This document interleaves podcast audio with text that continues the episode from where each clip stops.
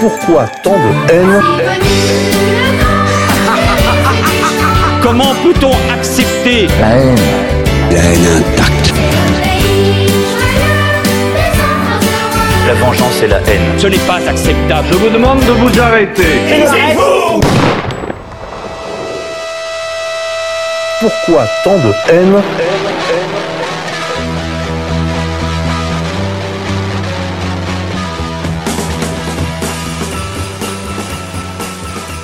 Chers amis auditeurs, on se retrouve pour une nouvelle émission. Pourquoi tant de haine? Pourquoi tant de haine? L'émission de la bête immonde. On se retrouve avec les personnalités, les épées de la dissidence pour parler des sujets à la fois d'actualité, des sujets de fond, le dossier magazine. Alors euh, que l'hiver tombe sur la France, que hum, la France bout aussi d'une scène et, et vengeresse colère, on se retrouve euh, aujourd'hui avec mes invités pour parler d'un sujet important qui a beaucoup occupé euh, la génération militante voilà, des années 2010-2015, avec euh, la question, on pourrait dire, de- du, de- du mariage dit pour tous, de la loi, de la loi Taubira. Mais très au-delà de cela, on se retrouve pour parler de la marchandisation de la vie humaine, pour parler d'anthropologie, pour parler euh, de transhumanisme, avec Maria Poumier. Maria, bonsoir. Bonsoir, merci. Marion Sigaud également Bonsoir. Et Lucien Cerise, tous les trois amis euh, de cette de cette radio. On se retrouve surtout autour du livre, le livre collectif qui a été dirigé par Maria, qui fera un petit peu le fil rouge de cette émission, Marchandiser la vie humaine de Maria Poumier, de Francis Cousin, Sébastien Renaud, euh, Françoise Petit-Domange, Armada Carib et évidemment Lucien Cerise qui est co-auteur de ce livre. Livre important, livre important, livre euh, sous-estimé euh, auquel je crois il n'a pas été donné une publicité suffisante parce qu'en réalité on le dira un peu plus loin dans l'émission, mais c'est véritablement un manuel de combat sur ces questions de la défense de la vie contre la marchandisation de la vie humaine. Et plus largement, en fait, contre tout ce qui nous arrive, c'est-à-dire le, le grand projet transhumanisme. On aura l'occasion d'en reparler pendant l'émission. Je vous rappelle que vous pouvez faire des dons euh, pour que cette aventure continue sur le site de Égalité Réconciliation. Vous retrouverez ça là dans le coin droit. C'est très très facile. Vous savez, je vous le rappelle que euh, Égalité Réconciliation a été exclu des stores aussi bien d'Apple que euh, de Google, que nous sommes également euh, sanctionnés par PayPal puisque nous ne pouvons plus jouir de cet instrument très pratique quand même pour le financement des opérations d'égalité et réconciliation et de la radio. Donc euh, une solution alternative a été mise en place. Je vous demande s'il vous plaît de faire un effort. Euh, Souvenez-vous que vous faites partie de la solution et que la- l'argent, l'or est le nerf de la guerre. Donc n'hésitez pas à donner pour que nous puissions continuer de recevoir euh, les lumières de la dissidence pour votre plus grand plaisir. Pourquoi tant de haine? Cher Maria, cher Marion, est-ce qu'on peut faire un petit tour de l'actualité avec vous? Quels événements ont retenu votre attention ces derniers jours? Pour moi, ce qui est très important, c'est le report de la mise en débat de la loi qu'on voudrait nous faire passer pour légaliser euh, toutes les aberrations euh, de la technologie de fabrication d'enfants, hein, plus ou moins long terme. Ce report de, de la loi, qui devait être débattu au Parlement maintenant, euh, c'est très important. À mon avis, c'est un recul très significatif. Ça veut dire que notre réflexion a beaucoup progressé, que les gens voient beaucoup mieux le fond de la question. C'est pas seulement la marchandisation. Ce qui est formidable maintenant, c'est que ce- cette notion de marchandiser la vie humaine soit devenue euh, du domaine public. hein. Tout le monde a compris qu'il y avait ça, mais il y a encore bien d'autres choses à voir derrière. Et tout ça avance. C'est très bien. Un bel événement. Donc ça, c'est une bonne nouvelle. Il en arrive quand même des petites victoires, fort heureusement. Qu'en dites-vous, Marion? Quels, quels, quels événements, quant à vous, ont retenu votre attention dans les, dernières, euh, les derniers jours, les dernières semaines? Moi, c'est la mobilisation des Gilets jaunes. Euh, J'ai vu passer euh, un matin une, vidéo et j'en ai trouvé une où on voyait un monsieur qui était dans dans sa, dans sa cabine de camion et qui dit Tenez, ben voilà une idée, vous allez sortir vos Gilets jaunes et puis vous allez les mettre sur le, sur le tableau de bord pour dire que vous êtes d'accord. Alors, je suis allé chercher mon Gilet jaune dans mon coffre. J'en avais pas, je suis allé en acheter. J'en ai acheté un trop petit, mais j'ai dit Il sera bien assez jaune comme ça. Vous étiez en infraction. Parce qu'il faut absolument avoir un gilet dans tous les véhicules. euh, C'est là, je ne depuis- suis plus en infraction. Je ne suis plus en infraction. J'ai pris le plus petit parce que c'est tout ce qui restait chez le marchand, donc il m'arrive au nombril. Mais peu importe, il est quand même bien jaune. Et euh, j'ai vu monter cette mobilisation. Je me, je me baladais dans mon, dans, mon, dans mon patelin, dans ma campagne. Je ne voyais pas de gilet jaune. Et puis j'en ai vu apparaître un, puis j'en ai vu apparaître deux, j'en ai vu apparaître trois. J'ai commencé à aller au supermarché et à, être, et à stationner entre deux gilets jaunes. Et euh, samedi dernier, j'ai pris la voiture, je suis allé à un point de rassemblement qui m'avait été communiqué par ma coiffeuse parce que je n'arrivais pas à le trouver sur Facebook. Et on m'a dit que sur Facebook toutes les informations sur la mobilisation étaient systématiquement censurées, mais il suffit d'aller se faire couper les cheveux et, de contribuer à faire marcher l'artisanat et le petit commerce dans son coin pour avoir les bonnes informations. J'arrive au point de ralliement, je fais le tour du, patelin, je vois rien, je dis c'est pas possible, euh, on m'aurait trompé, je dis bon je vais regarder sur la route d'Auxerre et alors là le cortège, ah, c'est une folie, une folie. Alors je me suis jointe avec le bonheur à cette marche, les gens qui applaudissent sur le sur le chemin et puis arrivé à Auxerre, la convergence avec ceux qui venaient du nord et nous qui venions du sud-ouest et euh, une espèce de fête, une, une fiesta. Je me suis fait photographier avec un, un grand Gugus déguisé en gaulois. Enfin, c'est, c'est, cette mobilisation, c'est extraordinaire. Je revois le, le cheminement entre ce gars qui dit tenez ben une idée mettez vos gilets jaunes et puis ce, ce déferlement de gilets jaunes. C'est la c'est la France c'est la France que j'aime c'est la France à laquelle j'appartiens c'est la France c'est la France d'en bas c'est la c'est la vraie France quoi. C'est nous c'est nous c'est nous. Et alors j'ai c'est c'est merveilleux c'est merveilleux. J'espère ne pas me faire d'illusions. J'ai le cœur qui fait des bonds quand je pense à ce à ce mouvement extraordinaire. Et euh, je, je regrette de ne pas pouvoir être à Paris avec les gilets jaunes samedi. J'avais autre chose de prévu sur lesquels je ne peux pas me dédire, mais je sens que c'est quelque chose de puissant, de profond qui est en train de monter. C'est la France qui se réveille. Ça permet euh, de lancer un mouvement de contestation euh, spontané, hein, effectivement, qui n'est pas sous contrôle. Hein, c'est pas une révolution colorée. Il n'y a qu'à voir les réactions du pouvoir, qui est le, les, ces réactions sont uni- unanimement euh, négatives, hein, critiques, hein, voire menaçantes. Donc ça, c'est une, c'est une garantie, hein, une garantie donc d'authenticité. Oui. C'est vrai que quand on voit le ministre de l'Intérieur sortir euh, des, des, des propos complètement hallucinés, où il nous parle de d'une enfin d'une levée en masse homophobe, euh, antisémite, raciste, misogyne. euh, Enfin là, on, on voit bien qu'en fait, le géographe qui Christophe Guilluy, qui a été interrogé par nos confrères de CNews, a commenté ces propos du ministre de l'Intérieur, du ministre de l'Intérieur qui est quand même pas piqué des verres, hein, parce qu'il il a eu une période mulet qui n'est pas, qui ne, qui ne laisse pas de laisser songeur. Donc euh, Castaner, qui, qui était finalement la roue de secours de ce gouvernement, se trouve à la place euh, de l'homme fort du régime. Euh, Ça, risque d'être très intéressant, et donc il, tient ses propos sur cette mobilisation, alors même que c'est- évidemment des propos disqualifiants, comme le disait le, géographe Guilluy. Le- L'objectif, c'est jeter l'anathème, euh, disqualifier avant même de- de- d'entamer toute discussion. Là, là, je crois que les gens n'ont pas été dupes.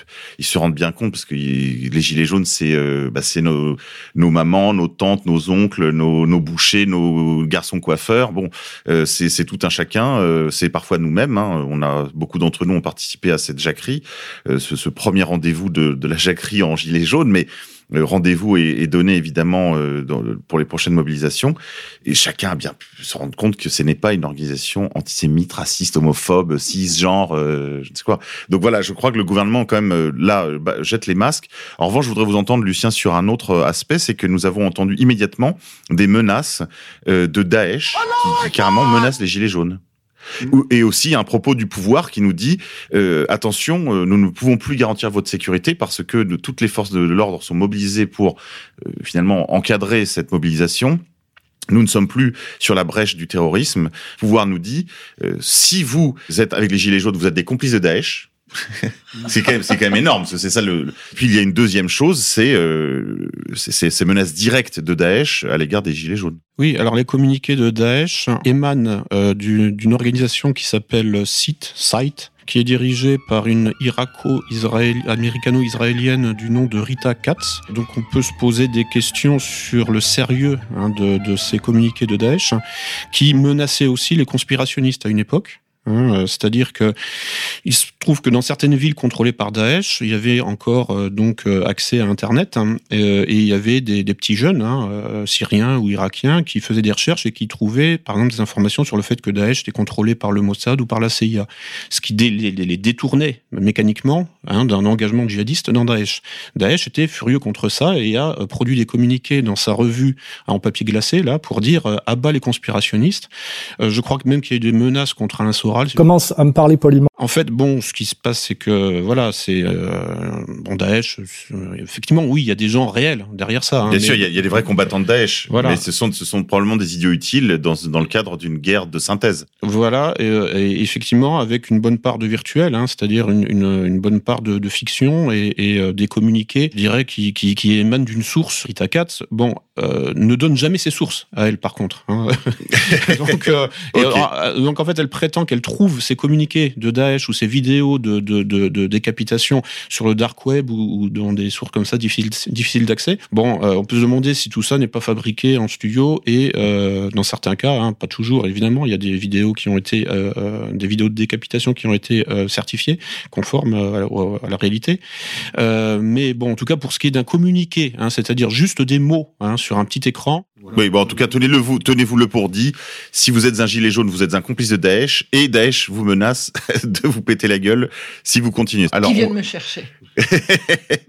ah oui, oui, mais Lucien, quel, sujet a retenu votre attention dans l'actualité? Oui, donc je voudrais apporter un petit bémol par rapport à ce que disait Maria. Un, un peu de pessimisme hein, dans. un peu... Non, c'était sur les justement ces questions là de PMA et de GPA. Alors effectivement, le débat sur la PMA était reporté après les élections européennes, mais euh, cette semaine, hein, donc un avis positif pour la PMA a été donnée par euh, la Commission nationale consultative des droits de l'homme. Donc euh, cette Commission nationale consultative des droits de l'homme, composée d'experts dans, dans, dans, différents domaines, autorise la PMA aux couples de lesbiennes et aux femmes seules et considère que l'absence de père n'est pas un problème. Bon, on en reparlera dans, dans la partie magazine. Voilà. Mais... Et puis juste bon. un dernier truc aussi. Donc euh, la GPA, le 19 novembre, a été euh, autorisée aux hommes, enfin aux couples d'homosexuels aux Pays-Bas. Voilà, ça, ça, ça, oui, ça, ça vient, ça vient ça viendra tout doucement par la méthode du voleur chinois. Euh, et puis après, on nous dira oui, mais ces enfants nés à l'étranger, il faut bien les reconnaître. Et puis après, on dirait il faut bien s'adapter en France. Mais bon, on abordera ça en troisième partie, pendant la partie magazine.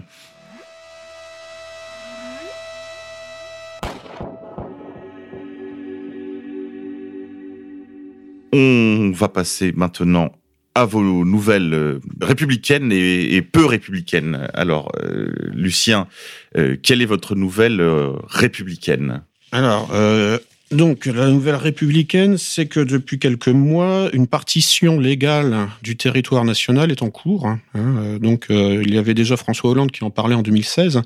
Alors, donc, et... rappelons un peu pour nos auditeurs, oui, lors, lors, de la publication du livre Un président ne devrait pas dire cela, par David Lhomme et euh, Davet, euh, donc ce, ce, couple très étrange de Laurel et Hardy, là, du Monde, qui maintenant s'est converti à l'islamo-paranoïa, euh, qui a converti maintenant donc toute l'oligarchie à l'islamo-paranoïa, c'est quand même particulier, on en reparlera peut-être euh, à une autre occasion avait écrit donc avait rapporté des propos on va dire privés du président de la République. Il donnait dans des confidents dans des dîners un peu confidentiels comme ça en présence de ces deux journalistes.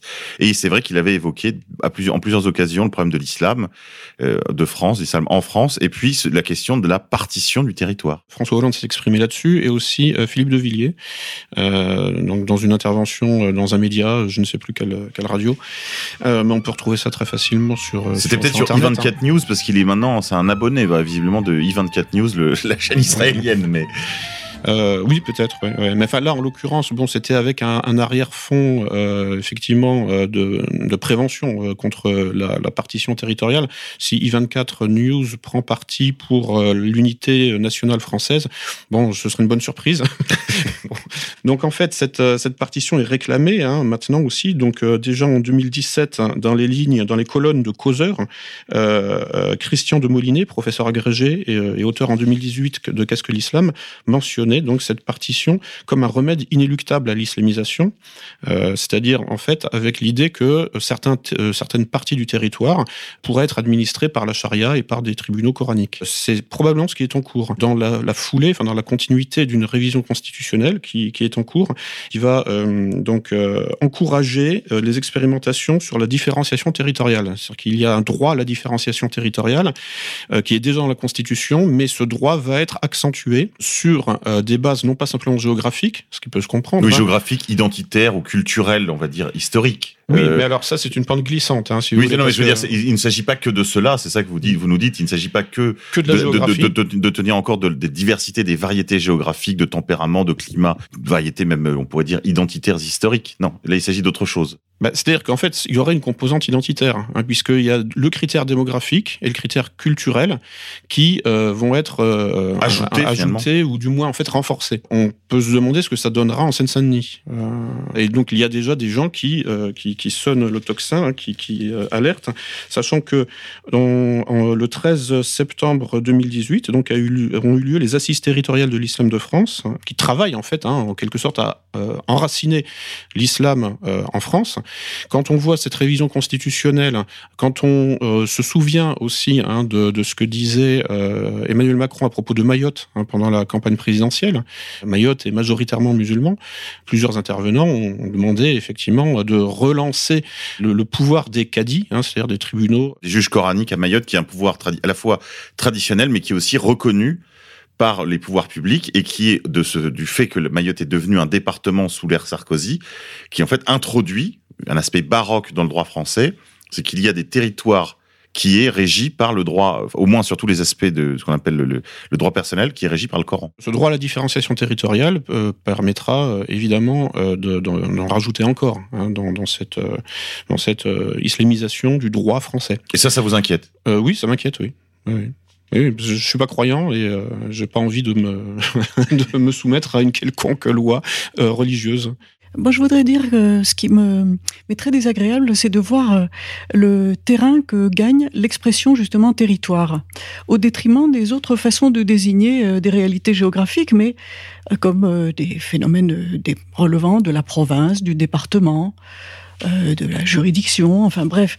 Quand on dit territoire, bon d'abord, c'est vraiment le terme popularisé, si on peut dire, hein, par euh, Israël, hein, l'État pour parler de tout ce qu'il veut contrôler et, qu'il commence par annuler dans sa réalité historique. Donc dire territoire, pour moi, ça veut dire anonymiser, retirer toute particularité historique, toute histoire à, n'importe quel lieu. Et ça, je trouve ça dramatique et je trouve dramatique que les gens euh, se laissent emporter là-dedans. hein. Jusqu'à maintenant, on disait territoire d'outre-mer. Ça voulait dire, bon, les colonies, quoi, globalement. Bah, malheureusement, maintenant, les colonies, elles sont partout. C'est ça l'idée. Et colonies au sens israélien. Hein, c'est pas les gens, les habitants qui vont euh, exprimer de façon républicaine ou euh, royaliste, hein, puisque Marion défend un autre point de vue. hein, on n'est pas obligé d'être euh, totalement croyant en la République. hein, on peut aussi se poser des questions de ce côté-là. Euh, ce n'est plus du tout euh, le peuple habitant quelque part hein, qui essaye de faire entendre sa voix ou de négocier des droits, des pouvoirs, etc. Non, c'est des gens qui sont au-dessus de tout, qui n'appartiennent à rien, qui décident, bon ben, euh, sur tel fragment de la carte, hein, selon euh, Google Maps, ben, je fais ce que je veux, ou je ne le fais pas, ou je fais ce qui m'intéresse moi, mais sans aucune consultation de et sans aucune connaissance approfondie des choses. hein. C'est ce qui me frappe aussi dans toutes les euh, décisions qui sont prises hein, par ce comité dont tu viens de parler, hein, de droits de l'homme. C'est toujours des experts en rien, des experts dans, euh, dans la façon de conserver leur salaire. Là, ils sont experts, mais jamais ils ne se posent de questions de fond sur des sujets de fond. C'est bien triste, voilà. Oui, d'autant plus qu'en fait, euh, cette partition territoriale et tous ces projets transhumanistes sur la, reproduction artificielle sont, euh, dépendent en réalité de, donc de, programmes qui euh, sont en réalité définis à l'ONU ou dans, à Bruxelles ou enfin dans les dans les ONG et éventuellement ou, des ONG privées comme celle de Georges Soros.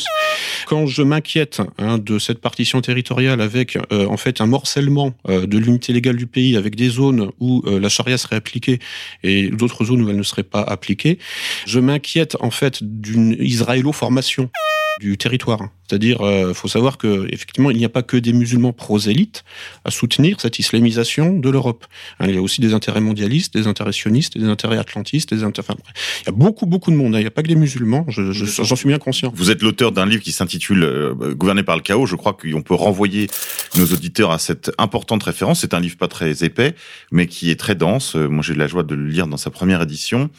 Euh, il est, je crois pas qu'il ait pris une ride depuis que vous l'avez écrit, Lucien, puisque c'est toujours le, le- ce principe en fait qui nous est appliqué de gouverner par le chaos, c'est-à-dire justement, eh bien, produire des désordres pour que les élites puissent surnager au-dessus de la marée du désordre d'en bas. Marion. Chaque fois qu'on parle des droits de l'homme et on nous les sert à toutes les sauces, on trouve toujours dans les droits de l'homme, il y a l'idée d'égalité, il faut promouvoir l'égalité, maintenant il faut promouvoir la lutte contre l'homophobie, le machin, et il y a toujours la laïcité. Mais la laïcité ne s'applique jamais à l'islam. Comment se fait-il? Je vais vous dire un grand secret que j'ai découvert. La laïcité, c'est la fausse barbe pour l'antichristianisme. Point. Mmh. Oui, oui, et, et l'islamisation euh, euh, a une fonction effectivement de déchristianisation, mais, euh, faut, mais l'islam sera détruit à son tour dans un deuxième temps. Hein, C'est-à-dire qu'en fait, la forme utilisée pour en briser une autre sera brisée à son tour.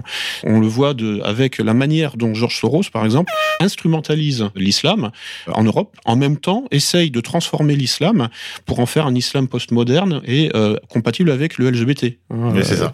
Donc, euh, par exemple, là, là, là, ça quand même, là, il va y avoir du travail. Là, il, va y, là, il y a du boulot. Parce que... là, il va y avoir du et travail. puis le monde sera quand même, ce sera un monde quand même invivable, hein, parce qu'un monde à la fois charia et LGBT, euh, Oui. ce sera un cauchemar. euh, C'est en cours. hein. oui, je sais que c'est en Euh, cours. Il y a euh, une représentante là, d'un syndicat étudiant, euh, Mariam Pouchtou, qui a décidé de porter le voile là, cette année, hein, qui est donc euh, qui a le droit de, de vivre sa foi. C'est pas ça le problème. Oui, Le problème, c'est que ensuite, quand on l'a attaqué sur euh, sur cette manifestation euh, contraire à la laïcité, elle a répondu euh, en écriture inclusive sur Twitter. Oui. Voilà. Donc en fait, si vous voulez, nous, euh, nous sommes à l'ère des hybrides. hein. C'est- on n'est pas à l'ère de l'islamisation, on n'est pas à l'ère euh, de, de la laïcité, on est à l'ère hein, de des hybrides entre radicalisation religieuse et simultanément euh, déreligiosité, enfin de désacralisation aussi, enfin dans le même temps, si vous voulez. En fait, on est dans un hybride euh, entre société ouverte et société fermée, enfin ou de société traditionnelle, avec un recyclage des formes traditionnelles, vidées de leur substance et adaptées euh, au transhumanisme. Euh, donc c'est ça qui est en cours. On va passer euh, aux nouvelles républicaines et non républicaines de, de Maria. On vous écoute. Non, je suis submergé. Alors, on va passer aux nouvelles républicaines et non républicaines de Marion. Est-ce qu'il y a une chose que vous voulez pousser en avant? Est-ce qu'il y a une- un livre, une initiative, un site internet, une chose dont vous voudriez informer nos auditeurs pour qu'ils s'y réfèrent? Euh, Ça peut être des choses même assez anciennes. Hein. Maintenant, j'ai beaucoup de mal avec la République maintenant. Je, je suis désolée. je suis un petit peu prise de court parce qu'il y a encore pas très longtemps, je criais Vive la République et que maintenant j'y arrive plus. Donc, j'ai envie de- de- d'appuyer ce que, ce, que dit, euh, ce que disait Lucien tout à l'heure. C'est ce qui me semble absolument terrifiant. Quoi. Je veux dire, la partition du, du, du territoire national euh, euh, par, par le biais de, de, de ce qui est en train de se préparer, ça me semble absolument terrifiant. Sauf que moi, je, je vois pas ça comme une atteinte à la République. Je pense ça comme une atteinte à la France. Hein et la. France, c'est pas la République et la République, c'est pas la France. Maintenant, c'est clair. Moi, je dirais plutôt le contraire, même. C'est que la République elle-même, étant depuis 200 ans le régime de l'étranger, il était logique qu'elle- soit, qu'on en vienne jusqu'à ses extrémités en réalité. Mais absolument, la République est une gueuse. La République est une gueuse anti-française qui s'est euh, qui s'est fondée dans la violence, dans le dans le dans le populicide, dans le massacre, dans le mensonge et dans la dans la furie, dans la dans la paranoïa collective. Voilà. Bah, vous Donc, qui êtes historienne. Marion, peut-être vous pouvez pousser, justement, vous, utilisez l'expression populicide, peut-être expliquer à nos auditeurs d'où, qui a été le premier à employer cette expression. Alors le c'est un terme qui était employé par Gracchus Babeuf, qui était un révolutionnaire euh, émergent plutôt euh, du côté de la gauche, donc euh, dont, dont la dont la gauche se réclame beaucoup et La, gauche, communiste, on La peut gauche dire. communiste se réclame beaucoup de, beaucoup de Gracchus Babeuf, qui est un garçon éminemment sympathique, qui a dénoncé avec une virulence extraordinaire le- les, les massacres que la République a faits de la population vendéenne, dont je rappelle que les massacres ont commencé alors que la guerre était terminée et que les, les, les combattants avaient rendu les armes, c'est-à-dire que à l'heure actuelle, on appellerait ça un génocide. We're taking shekels from Goyim. Balance tes shekels, s'il te plaît. Mais le génocide est une expression qui est née après la Seconde Guerre mondiale. Donc, reportons-nous dans le temps en 1793, 94, 95, où ont lieu ces, abominations. L'idée, c'était de dire que c'est un populicide. C'est le massacre, l'extermination, l'évacuation, l'élimination d'une population sur un territoire donné. C'est la belle République française qui a inventé ça. Puis c'était la gauche, hein, c'était la gauche, c'était pas les Girondins, c'était les montagnards. Alors qu'on a l'habitude de dire quand on est à gauche que à la Révolution, les vilains c'est les Girondins, mais les gentils c'est les montagnards. Bon, ben, ce sont les montagnards qui ont opéré cette abomination. On sait quand la décision a été prise. Hein, Rénal Sécher a fait le travail. Euh, euh, on peut même d'ailleurs quand je passe devant le pavillon de Flore, je crois que c'est le pavillon de Flore, celui de des deux pavillons qui fait face à la Seine, oui, je me dis le comité de salut public siégeait là et c'est là-haut que Robespierre et ses petits camarades ont signé d'un trait de plume qu'il euh, fallait, il fallait en terminer, qu'il fallait se débarrasser d'une partie de la population qui était rétive à la, à la République. Bah, Pour les plus jeunes, peut-être donner donc ces deux références, le livre de Gracchus Babeuf du populicide. Du populicide. Il raconte, enfin, il fait une sorte de, on pourrait presque dire même un, un rapport en fait. Un rapport, il fait une dénonciation absolument virulente et, et tout à fait circonstanciée de ce qui a été décidé de ce qui s'est passé. Il raconte également les crimes de, de Carrier qui, qui enfin, c'est épouvantable. C'est une abomination, cette révolution. C'est véritablement plus, plus les, révélations se font et plus on a, on a des frissons et on a, et pour ma part, je, je, je, ne peux plus me réclamer de cette République que j'ai tellement chérie, que j'ai tellement chanté, que j'ai tellement euh, promu. Moi, j'étais encore il y a quelques années à Debout la République, hein, et j'en étais fier. Donc, euh, il, y a, ce livre de Gracchus Babeuf qui a été réédité récemment par les soins, je crois, de Rénal Sécher, donc qui a beaucoup travaillé lui sur le sur le sur le génocide vendéen, sur les génocides vendéens et sur toutes ses implications. On peut peut-être justement parler de, du travail de, de Rénal Sécher très rapidement pour nos auditeurs. Donc euh, Vendée Vengé, euh, vous trouvez ça très facilement. C'est donc euh, l'auteur Rénal Sécher qui est le grand historien du génocide vendéen. Alors attention, cauchemar assuré. Hein. cauchemar assuré. Là, il faut prévenir les auditeurs. Si vous voulez la vérité, c'est bien évidemment des historiens comme ça qu'il faut aller chercher et pas ceux qui leur tirent dans les pattes. Mais je, je suis particulièrement émotive, mais quand j'ai lu Rénal Sécher, j'ai éclaté en sanglots et j'ai passé une nuit blanche. Oui, après, il y, a son, il y, a son, travail aussi de, de, de on va dire, d'éditeur de bande dessinée sur l'histoire de la Bretagne. Il y a tout un travail, enfin, il a fait tout un travail de mémoriel et historien. Magnifique. Magnifique. Donc, vous pouvez retrouver ça très facilement, évidemment, euh, sur, sur les internets. Donc, on, on vous renvoie à ces deux références. Euh, alors, Lucien, est-ce que vous pouvez nous faire part de votre euh, nouvelle peu citoyenne? Nouvelle citoyenne. Oui, donc euh, en fait c'est une nouvelle internationale. Donc c'est euh, le, dossier hein, de Yuri Rochka, hein, ce politicien moldave, euh, qui a beaucoup d'ennuis avec la, justice dans son pays, hein, parce qu'on lui charge des poux dans la tête. C'est-à-dire que il n'est pas conforme à l'idéologie mondialiste et il a lancé une initiative l'an dernier d'organiser des colloques antimondialistes pour aller vite dans son pays pour essayer de peser politiquement en faisant de la guerre culturelle. Donc j'y étais notamment avec Marion Sigaud ici présente, qui pourra aussi s'exprimer si elle le souhaite. Hein. Et donc, euh, depuis ce printemps, comment dire, les autorités dans, son pays essayent euh, donc de le, tout simplement de le mettre en prison, quoi, pour aller vite. Hein. C'est, il est considéré comme dissident. Il était dissident euh, anticommuniste en période de, communisme. Donc aujourd'hui, il est dissident euh, antilibéral ou illibéral. Hein, c'est, le terme un, peu qui est, sorti, qui est un peu à la mode. Et, ben bon, voilà, c'est quelqu'un à soutenir, qui, qui effectivement est bien placé dans son pays pour euh, empêcher son pays d'être absorbé hein, euh, dans le bourbier euh, mondialiste. Pour cela, il faut le soutenir. Donc, est-ce que vous pouvez nous donner quelques noms de personnalités autres qui étaient présentes à ces colloques Alexandre Douguin, hein, notamment, hein, et euh, qui est peut-être le plus le plus connu au niveau international. Alors, euh, Yuri Rochka, une activité de traduction, hein, une activité éditoriale.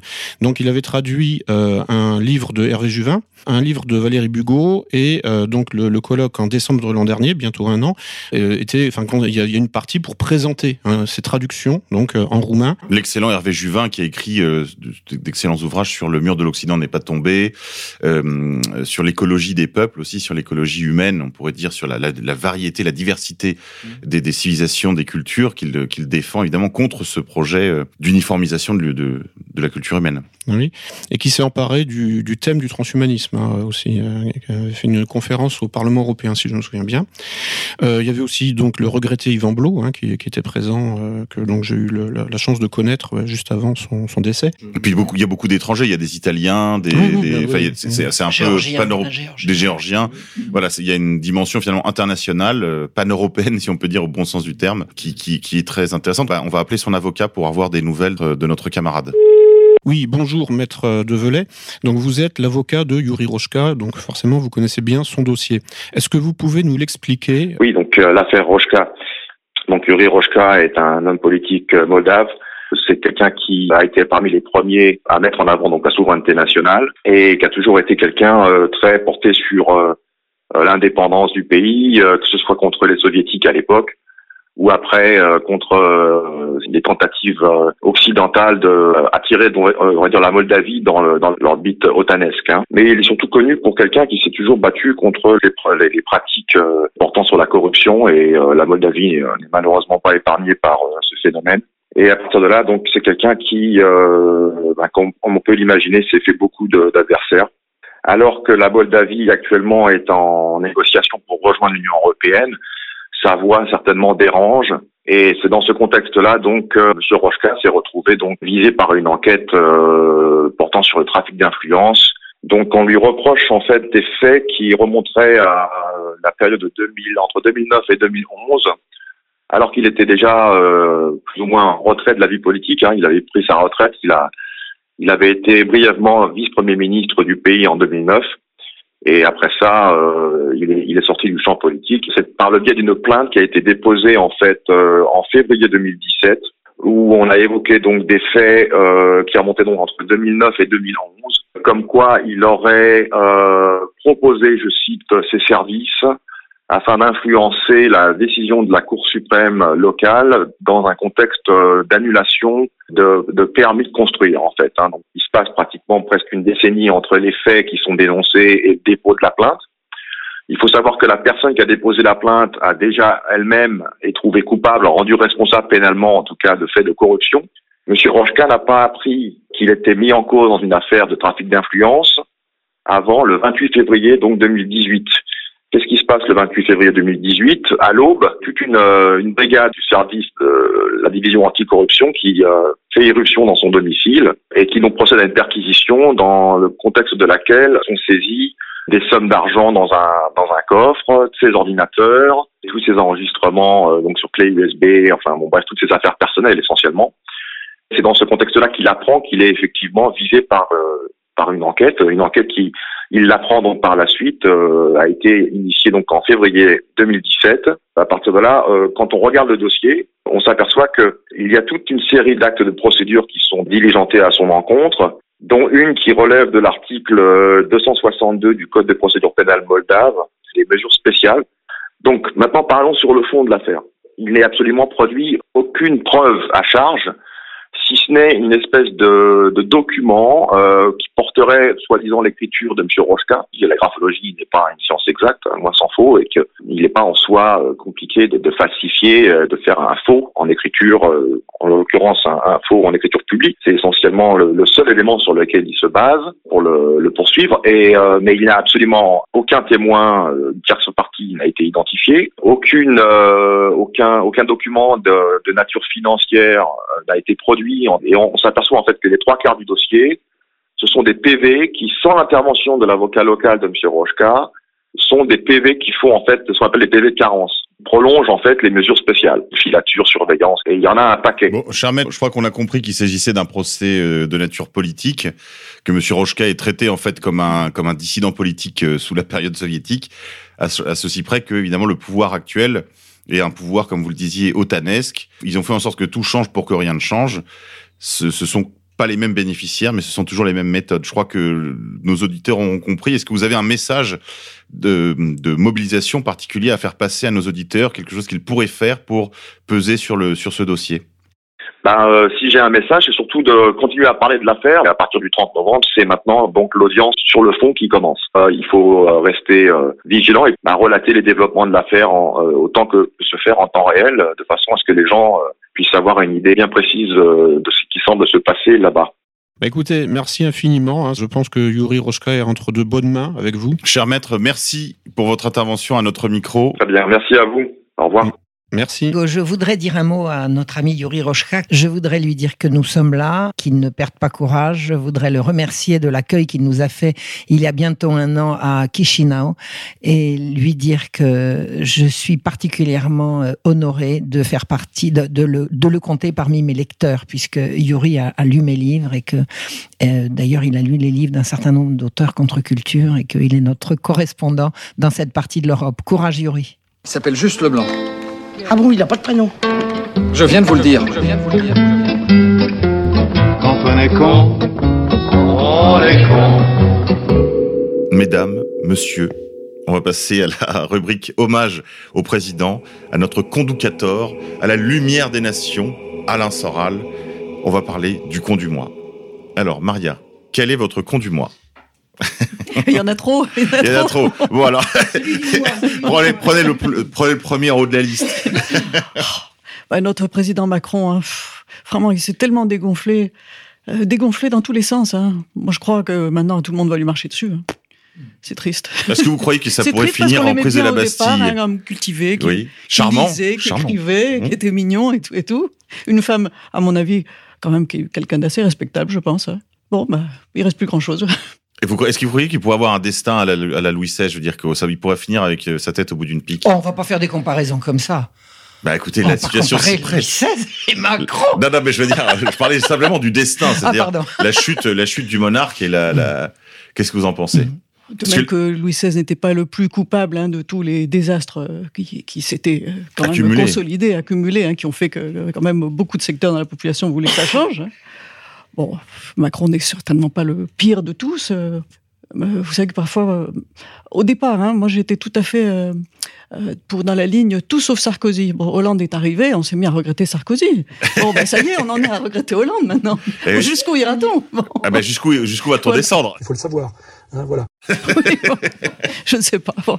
Lucien, votre con du mois? Alors, euh, ils sont plusieurs, en fait. Ce sont les cons du mois.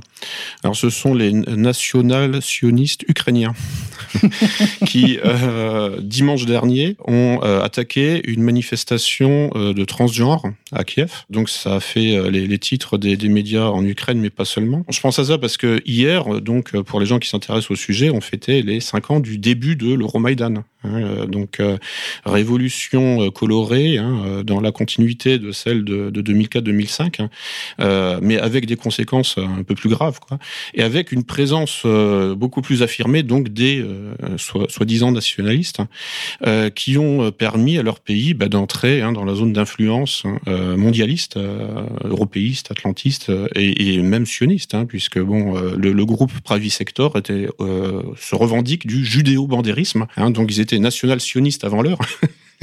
Euh, c'est-à-dire en fait j'ai un hybride hein, donc de de, de, de, de sionisme et euh, de bandérisme hein, du nom de Stepan Bandera donc un, des un collaborateur ukrainien du Troisième Reich. Donc tout est possible. Donc l'Ukraine est en, voie de décomposition et surtout en voie d'alignement, hein, en cours d'alignement sur tous les critères euh, de convergence pour rentrer dans l'Union européenne et dans l'OTAN. Ces critères de convergence, ben, c'est la diversité.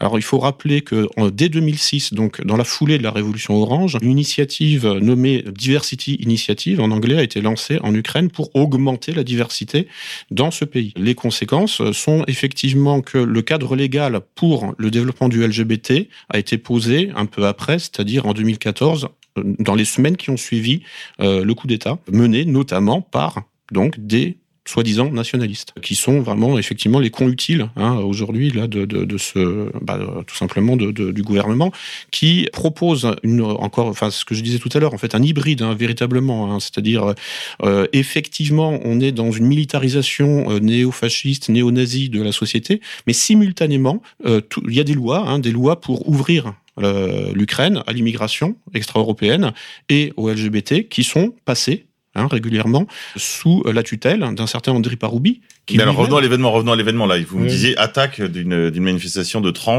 Oui. euh, par des par des militants nationalistes. Alors que Voilà, que- mais c'est trop tard. C'est trop tard. C'est voilà. Ah, c'est ça que vous vouliez nous dire. Voilà. Bah, C'est-à-dire qu'en fait, les, les lois qui protègent les transgenres sont tout simplement votées au Parlement, sous la- la- l'autorité d'un certain Andriy Paroubi, hein, qui est président du Parlement ukrainien et qui lui-même, dans les années 90, défilait en levant le bras droit. Hein, qui est, qui est confon- cofondateur de Svoboda, à l'époque le Parti social nationaliste, renommé en Svoboda parce que c'est plus euh, comment dire c'est plus fun, non c'est mieux adapté en fait hein, à, à- à l'ère du temps. Hein. Ça veut dire liberté enfin, pour, précision. Donc euh, on a affaire à, à une espèce un, un phénomène très étrange hein, de conjonction des opposés, hein. mais je crois que c'est le c'est- finalement ce qui, ce qui arrive un petit peu partout dans le monde, c'est la mondialisation. Et la mondialisation, euh, elle est tout simplement en train d'entrer hein, en Ukraine, euh, alors que effectivement, si on regarde ce que disent ces nationalistes euh, supposés, euh, ils sont contre. hein, évidemment, ils luttent contre, mais surtout leur leur ennemi numéro un, c'est la Russie. Voilà. Donc là, à partir de là, ils sont compatibles. Hein, C'est-à-dire que le nationalisme ukrainien est soluble dans le mondialisme dans ces conditions. C'est pour ça que on ne parle jamais hein, de ces fameux nationalistes dans les médias occidentaux, ou, ou, alors pour dire, en fait, ce sont des excités, c'est des hooligans, euh, c'est pas, euh, ils sont pas importants, ils sont minoritaires, ils sont marginaux. Bon, ce qui permet effectivement de détourner l'attention et de euh, encore montrer du doigt l'horrible Russie euh, qui, euh, qui, qui persécute l'Europe de l'Ouest et les États-Unis, oui. et voilà. Ouais, je, je, pardon à mes amis ukrainiens et à tous mes camarades pour ça. je peux pas entrer dans un débat là maintenant avec Lucien sur la question de l'Ukraine. Ça nous amènerait, euh, on, on, en sera encore là demain matin. Mais enfin, euh, nouvelle intéressante. Je voudrais juste, parce que vous parlez de ça avant qu'on donne la parole à, Marion, vous signaler le, le un, petit euh, un petit film publicitaire de l'Union européenne. on va se le mettre parce que c'est vraiment trop drôle. Il était une fois le pays des Eurolapins. Les Eurolapins y vivaient dans la paix et la prospérité.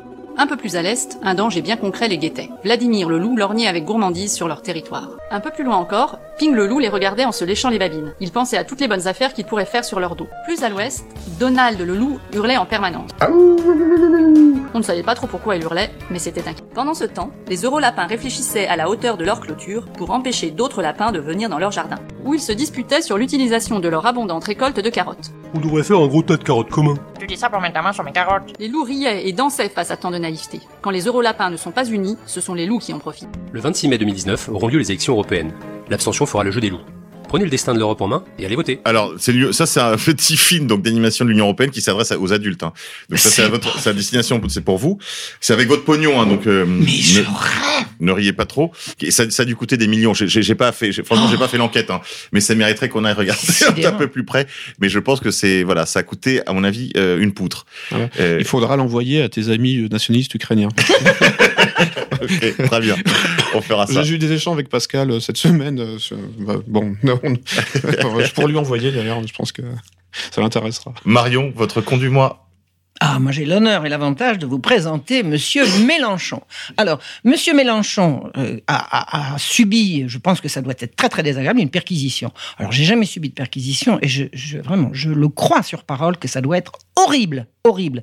C'est-à-dire que vous avez des gens qui légalement rentrent chez vous, fouillent vos tiroirs. Enfin, ça doit être infernal. Mais Monsieur Mélenchon, votre personne n'est pas sacrée. C'est pas parce que vous êtes Mélenchon que c'est pire que pour le pour le pour le Pékin lambda. Non, Monsieur Mélenchon, votre personne n'est pas sacrée. Je crois que dans sa dans son esprit, en fait, on parlait tout à l'heure de Robespierre, des il, se fait une représentation de sa propre personne, si vous voulez, comme comme incarnation de la souveraineté nationale. Mais absolument, mais absolument, mais comme Robespierre, son son, son mentor, c'est un Robespierriste. Ce monsieur est un Robespierriste. Voilà, je oui. crois qu'il est il est dans cette veine, si vous voulez, à partir du moment où il n'y a plus cette thèse de Jean Kelevitch là sur les deux corps du roi, euh, d'une certaine façon, le sacré qu'incarne la toute politique se diffuse finalement dans quoi? Bah Dans la représentation nationale.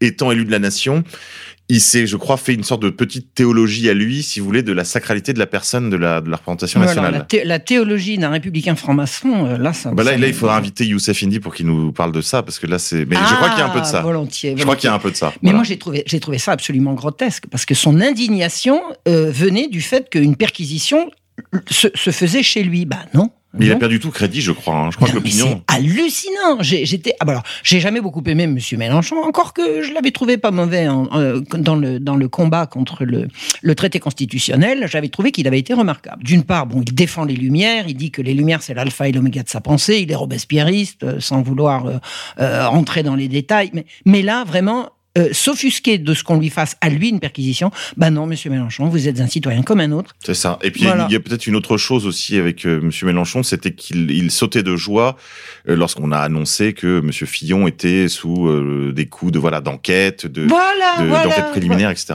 Non, non, mais c'est ça, c'est ça la personne sacrée. Ça veut dire qu'il est sacré. Et pour Marine Le Pen aussi. Et pour mais Marine oui, Le pour Pen Marine aussi. Le Pen, non, voilà. on l'entend jamais. Ils sont félicités, ils sont félicités voilà, aussi. Voilà, voilà, voilà. Non, je crois que je crois que les les les, les pendules sont mises à l'heure concernant ce monsieur là. Bon bah, il est rhabillé pour l'hiver. Euh, un commentaire, Lucien?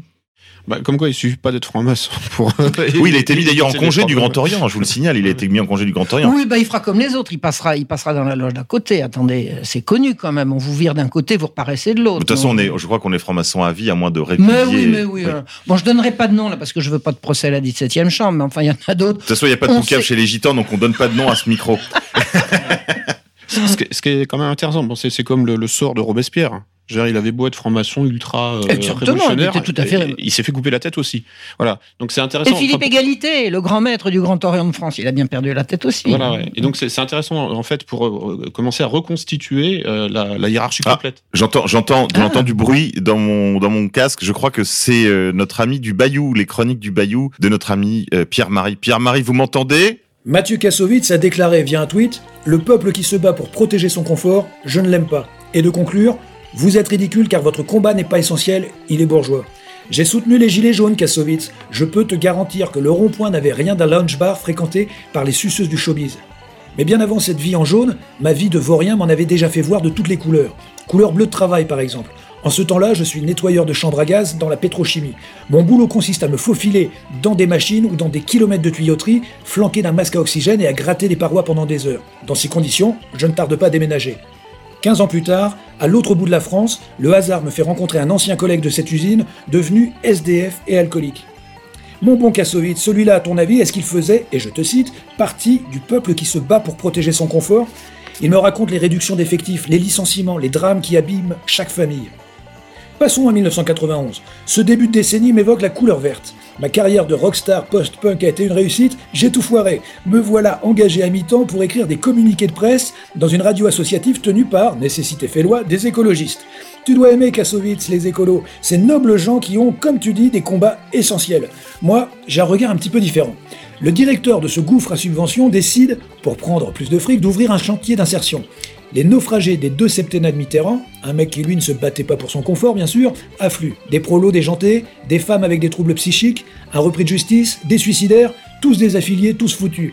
Ils passent leur journée à glander, à s'effondrer encore plus. Tout ça dans un baraquement insalubre. Je te cite, ils protègent leur confort, comme tu l'as bien compris, mon bon Kassovitz. Suite à des défauts de paiement, une enquête fait apparaître un trou de 500 000 balles dans la caisse de l'association. Le brave Babacool de directeur, pour ses 10 minutes de présence par jour, se prenait 15 000 balles mensuelles. Là, je commence à découvrir comment fonctionne réellement la politique en France, sur le terrain. Morale de l'histoire, malgré une grève pour l'honneur, les prolos ont tous été virés et sont retournés au chômage longue durée. Le brave directeur, grâce à des soutiens occultes et politiques puissants, a poursuivi son petit bonhomme de chemin d'enculé. Des années plus tard, nous voilà en 2010-2011, la couleur jaune me tombe sur les épaules sans que j'ai rien demandé. Parce que pour la première fois, j'endosse un gilet jaune. Cette fois-ci, je joue dans Madame Doubtfire, version française. Tu te souviens de ce film, Mathieu Kassovitz? Toi, le génie du grand écran, avec Robin Williams dans le rôle d'un papa fantaisiste. Le divorce lui arrive en pleine gueule, et sa femme, la salope, fait en sorte qu'il ne puisse plus voir ses gamins. Le gars décide alors de se travestir en babysitter pour rester proche de ses moules. Mais moi, me déguisant transsexuel, plutôt me couper les couilles. Il faut vite que je bosse pour présenter des fiches de paye avant que le putain d'avocat d'une putain de radasse ne me coince dans un jugement qui m'enlève mes mômes. La vie de château, hein, n'est-ce pas mon bon Kassovitch? Macron l'a écrit. Je traverse la rue et j'en trouve du boulot. Il a raison. Et le boulot que je trouve, c'est bourricot. Plusieurs mois, dès 5h du matin, je suis sur le parking d'un supermarché pour professionnels de la restauration. Mon taf consiste à enfiler les uns dans les autres d'énormes chariots par train de 12 et à les pousser vers des points de regroupement. Juste avec ma seule force de bourricot. Pas question d'une machine à tracter à l'ancienne, à la bougnoule du bled, à la négro de plantation. Et puis un matin, alors que je prends un café dégueulasse avec plein d'autres gilets jaunes, les gilets jaunes qui bossent dans le nettoyage des cages d'escalier, les gilets jaunes qui font la répurgation des poubelles, les gilets jaunes qui bossent sur la chaussée publique, un petit matin bien blême de début d'hiver, j'ajuste mes oreillettes et j'écoute les infos. Et il y a cette voix qui parle de l'escroc de la radio, celui d'il y a 30 ans. Putain, c'est la meilleure, il est élu sénateur. Je comprends de mieux en mieux la politique en France. Je rajuste mon gilet jaune, je reste droit dans mes pompes de sécu et j'ai très mal au fion. Mal comme ont eu mal les bonnets rouges de 2015 qui depuis ont tous perdu leur emploi de prolo dans la découpe de wings de poulet. Mal comme de plus en plus de gens obligés de se fondre dans les couleurs et la morale foireuse du LGBTisme obligatoire. Mal quand des troupeaux de migrants stagnent sur les places de ma ville avec certains qui veulent me vendre de la dope. Dans mon pays. Mal car comme le chantait le poète Bernie Bonvoisin du groupe Trust, j'écoute et dans mes poches j'ai toujours pas une thune.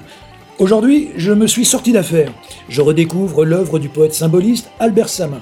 Ah, sa main est la mienne. Que de belles heures nous passons ensemble, libérés de l'aliénation féminine et sociale. Tenez, j'enregistre cette chronique en robe de chambre, en soie et avec des attaches façon Brandebourg.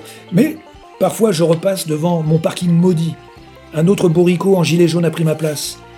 Les enculés, ils ont toujours pas acheté de machine pour tracter les putains de caddies. Dis-moi, Kassovitz, ce bourricot là-bas, ce serait pas, et je te cite, un mec que t'aimes pas Un mec qui se bat pour protéger son confort?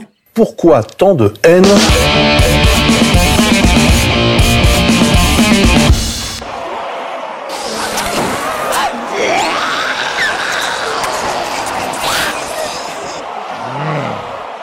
On est édifié par vos chroniques. Merci Pierre-Marie de euh, vous prendre, prendre la peine de sortir de votre bayou. On va passer maintenant à la chronique de faits et documents. Elle est le monde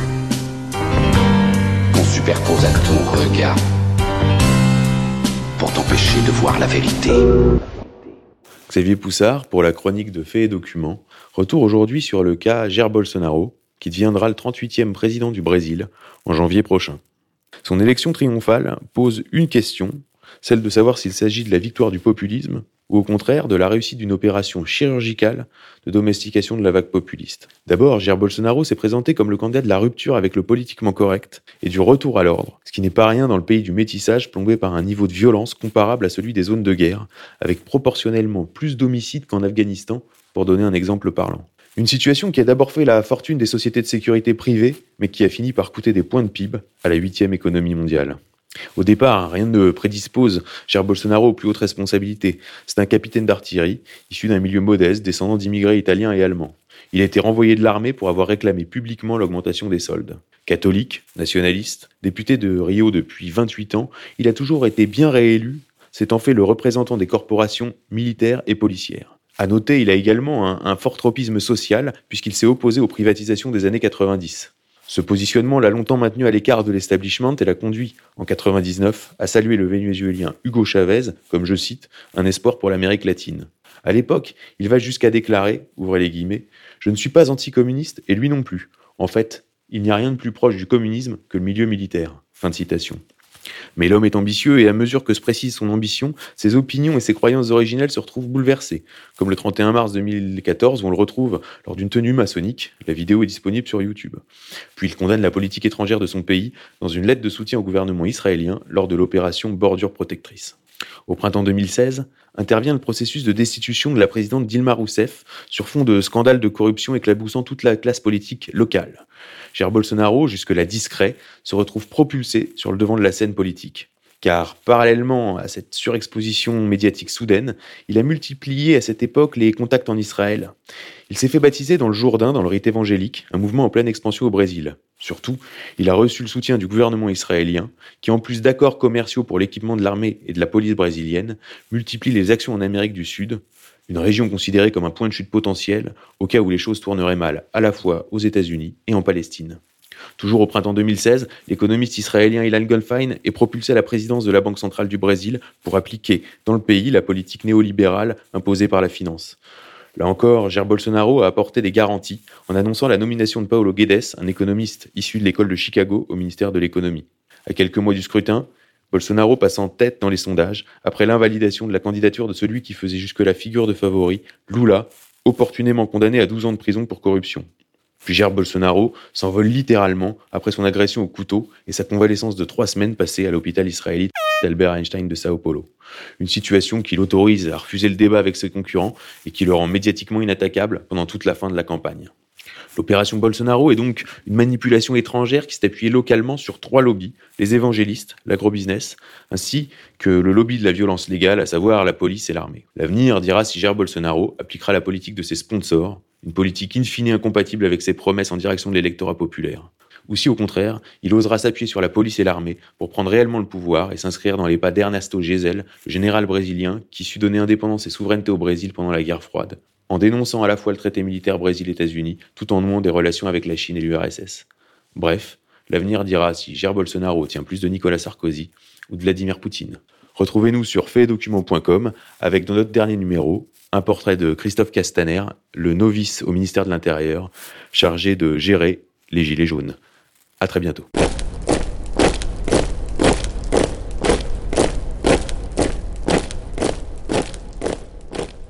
On se retrouve avec nos invités Maria Poumier, Marion Sigaud et Lucien Cerise, tous les trois porteurs de la voix populaire. Nous allons aborder tous les trois ensemble la troisième partie, le, gros morceau de cette émission, le dossier que j'ai voulu intituler Marchandiser la vie humaine. Mais ce sera, euh, nous ferons quelques ouvertures, quelques perspectives en fin d'émission qui iront bien au-delà de ces aspects.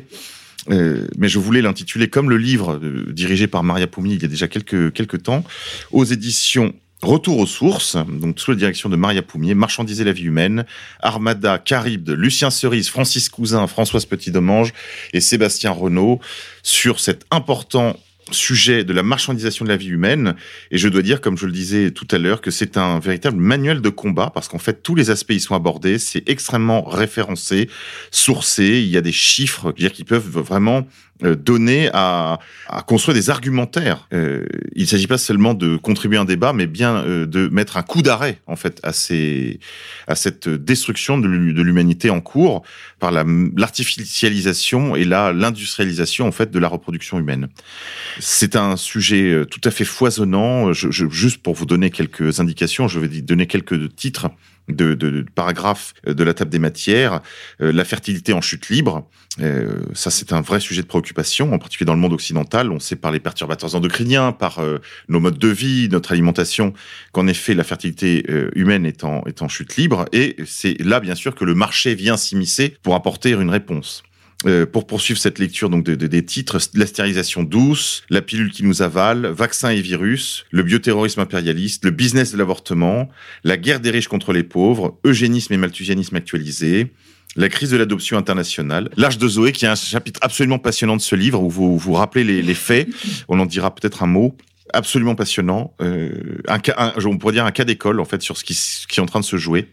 Le don de sperme et la fabrication de l'inceste, le don d'ovocytes se paye en cancer, le viol in vitro, euh, le boom de la GPA, euh, la femme gisement.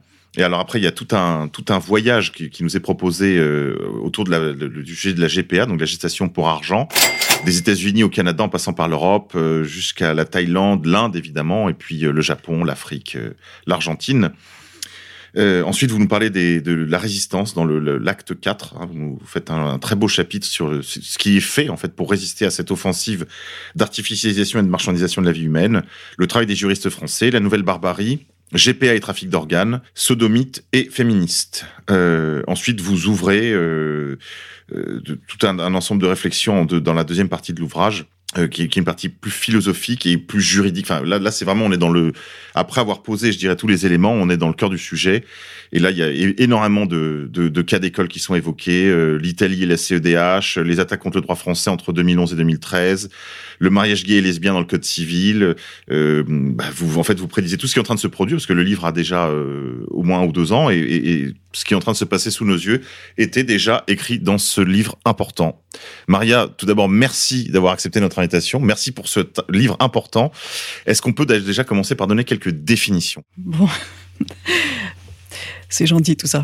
Alors, normalement, il ne faut pas dire PMA, mais euh, assistance, voilà, AMP. AMP, bon. assistance médicale à la procréation. Oui, non. Euh, c'est un terme à peu près exact, hein, puisqu'il y a le mot médical qui est utilisé dans le sens de remédier à un problème de santé, remédier à la stérilité. Mais ça y est, on n'est plus du tout dans, dans cette acception euh, acceptable, disons, de cette technologie et de, et de sa description, hein, puisqu'il s'agit maintenant de dire ben, n'importe qui a le droit de faire n'importe quoi. Euh, on commence par euh, avorter par caprice, tout simplement. Et euh, ça, euh, en tant que femme, je peux témoigner vraiment que maintenant l'avortement, c'est juste pour emmerder les bons hommes. Hein. Les femmes ne veulent plus que ce soit les hommes qui leur donnent la vie. Elles préfèrent que ce soit la médecine qui décide euh, oh ben, si vous voulez un gosse, je vous le fais. Elles veulent pas que ce soit leur bonhomme avec qui elles couchent. C'est quand même catastrophique. C'est très très grave. Et l'avortement fonctionne comme un mécanisme de vengeance euh, de femmes, euh, de femmes criminelles, criminelles contre tout le monde. Hein, contre elles-mêmes, parce qu'après, elles ont des problèmes psychiatriques terribles, parce qu'il y a un moment quand même où la conscience se réveille, où on se dit, zut, merde, pourquoi j'ai fait ça? Euh, contre... Oui, il y avait un travail de, je crois que c'était Charlotte Dornelas avait fait un très beau travail sur le, le syndrome post-abortif. Ouf, mais tout le monde connaît ça par cœur. C'est absolument horrible. Oui, c'est un si secret de polichinelle en fait. Oui, et c'est le secret euh, d'un crime, si vous voulez. C'est l'aveu d'un crime euh, et un crime refoulé. Enfin, c'est très très grave, ça va très loin. Bon. Bon, crime contre les enfants à naître et l'avenir de notre société. Parce que c'est pas vrai, une femme n'est pas propriétaire de ses gosses. Hein, une femme, elle a une responsabilité envers son pays. euh, C'est à elle de transmettre la vie. Alors que pas un seul chef d'État ne le rappelle qu'une nation, c'est quand même euh, le fait de reproduire sa nation, sa société. C'est incroyable. Et puis, euh, crime donc contre, les bons hommes. Alors moi, j'espère qu'ils vont se réveiller, hein, sur tous les plans. hein.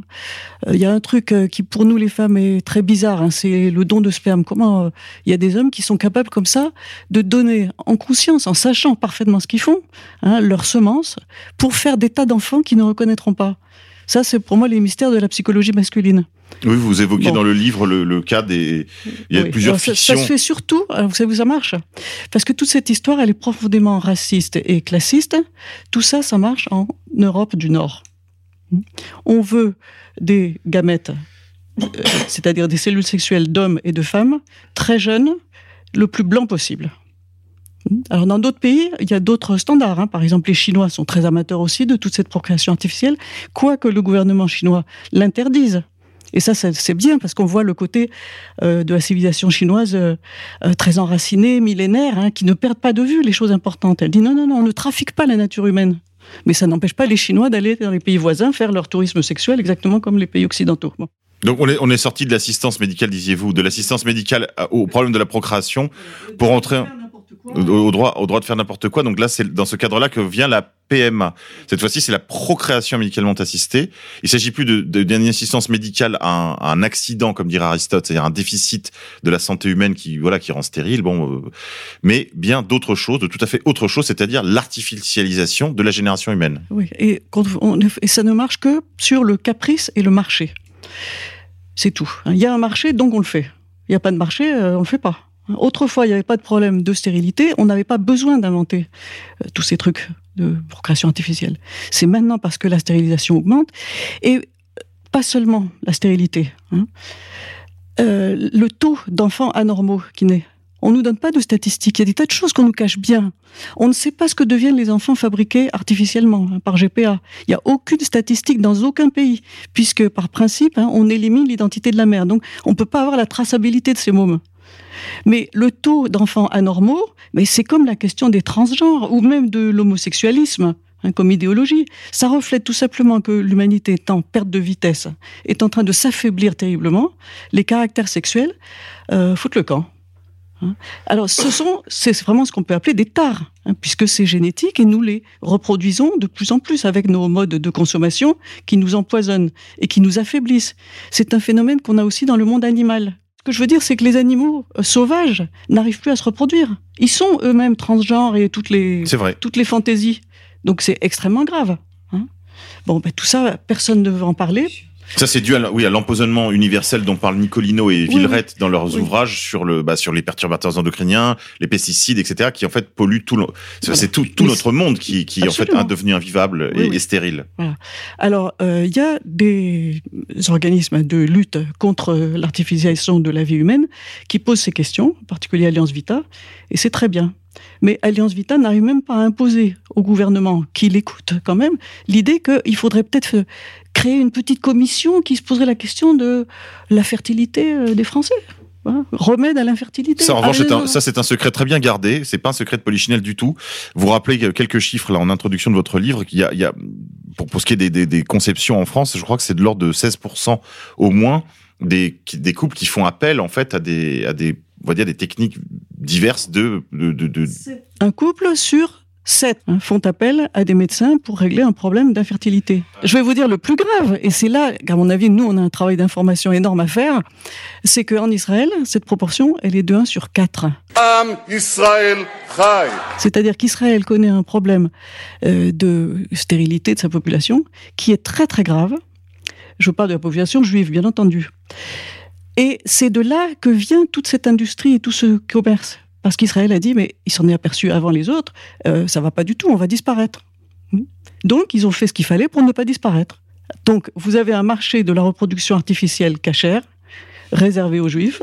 Ça existe, mais bien sûr. j'ai une question à ce sujet. Et un autre marché pour le tout venant. Et c'est là que je veux insister sur l'autre euh, l'autre aspect qu'on ne dit pas assez. hein. Le marché pour le tout venant, c'est un marché aux esclaves, femmes esclaves et enfants esclaves, puisqu'ils naissent comme des produits et ils seront revendus ensuite comme des produits. hein. Aux États-Unis, ça y est, ça existe, la revente d'enfants fabriqués artificiellement dont on ne veut pas parce qu'ils sont pas aussi bien qu'on Oui, vous expliquez qu'il y a, un, un marché d'occasion, des enfants d'occasion Oui, sur oui. Internet. Oui, oui. Et alors, c'est, ça paraît complètement fou, mais encore une fois, je le répète, ce livre est sourcé. Vous donnez les références, Ah les sites Internet où on peut trouver. euh, il y a même des, des défilés, des sortes de défilés d'enfants euh, qu'on veut recaser. Enfin, tout ça est documenté. Euh, Vous n'êtes pas, enfin, c'est pas un livre de fiction là. On Non. parle, on parle de- d'une enquête approfondie. Je, je connais le travail de, de Lucien par ailleurs. Je sais comme que- quel est son sérieux, en particulier dans les notes de bas de page. Euh, voilà, c'est documenté. On, ne- on parle de choses réelles. Ce n'est pas des choses à venir. C'est des choses qui sont déjà là, Maria. Oui. Alors, ce qui est passionnant, c'est d'étudier tous les procès. Il y en a dans tous les pays sur ces questions-là. Euh, aux États-Unis, euh, c'est absolument passionnant.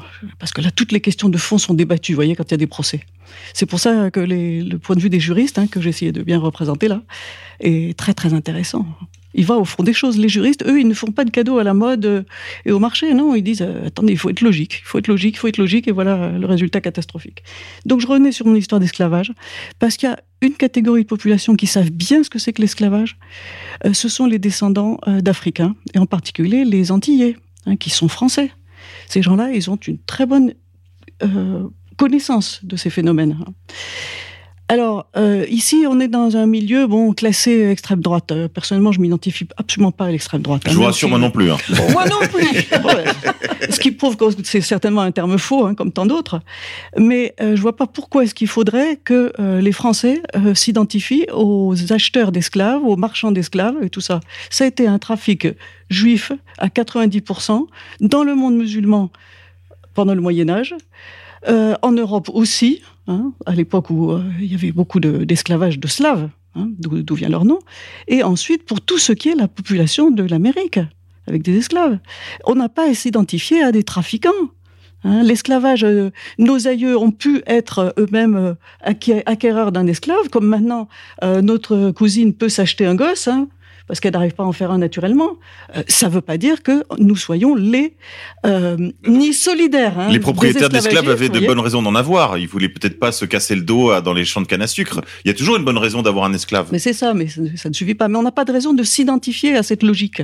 hein. aucune raison. Au contraire, c'est entrer dans une logique qui divise le monde en deux secteurs. J'ai condamné cette phrase Les euh, qui sont une, euh, ethnie euh, supérieure qui raisonne logiquement en fonction d'elle-même et qui, par exemple, a des principes moraux et des principes religieux cohérents et tout à fait intéressants qui méritent d'être étudiés. hein.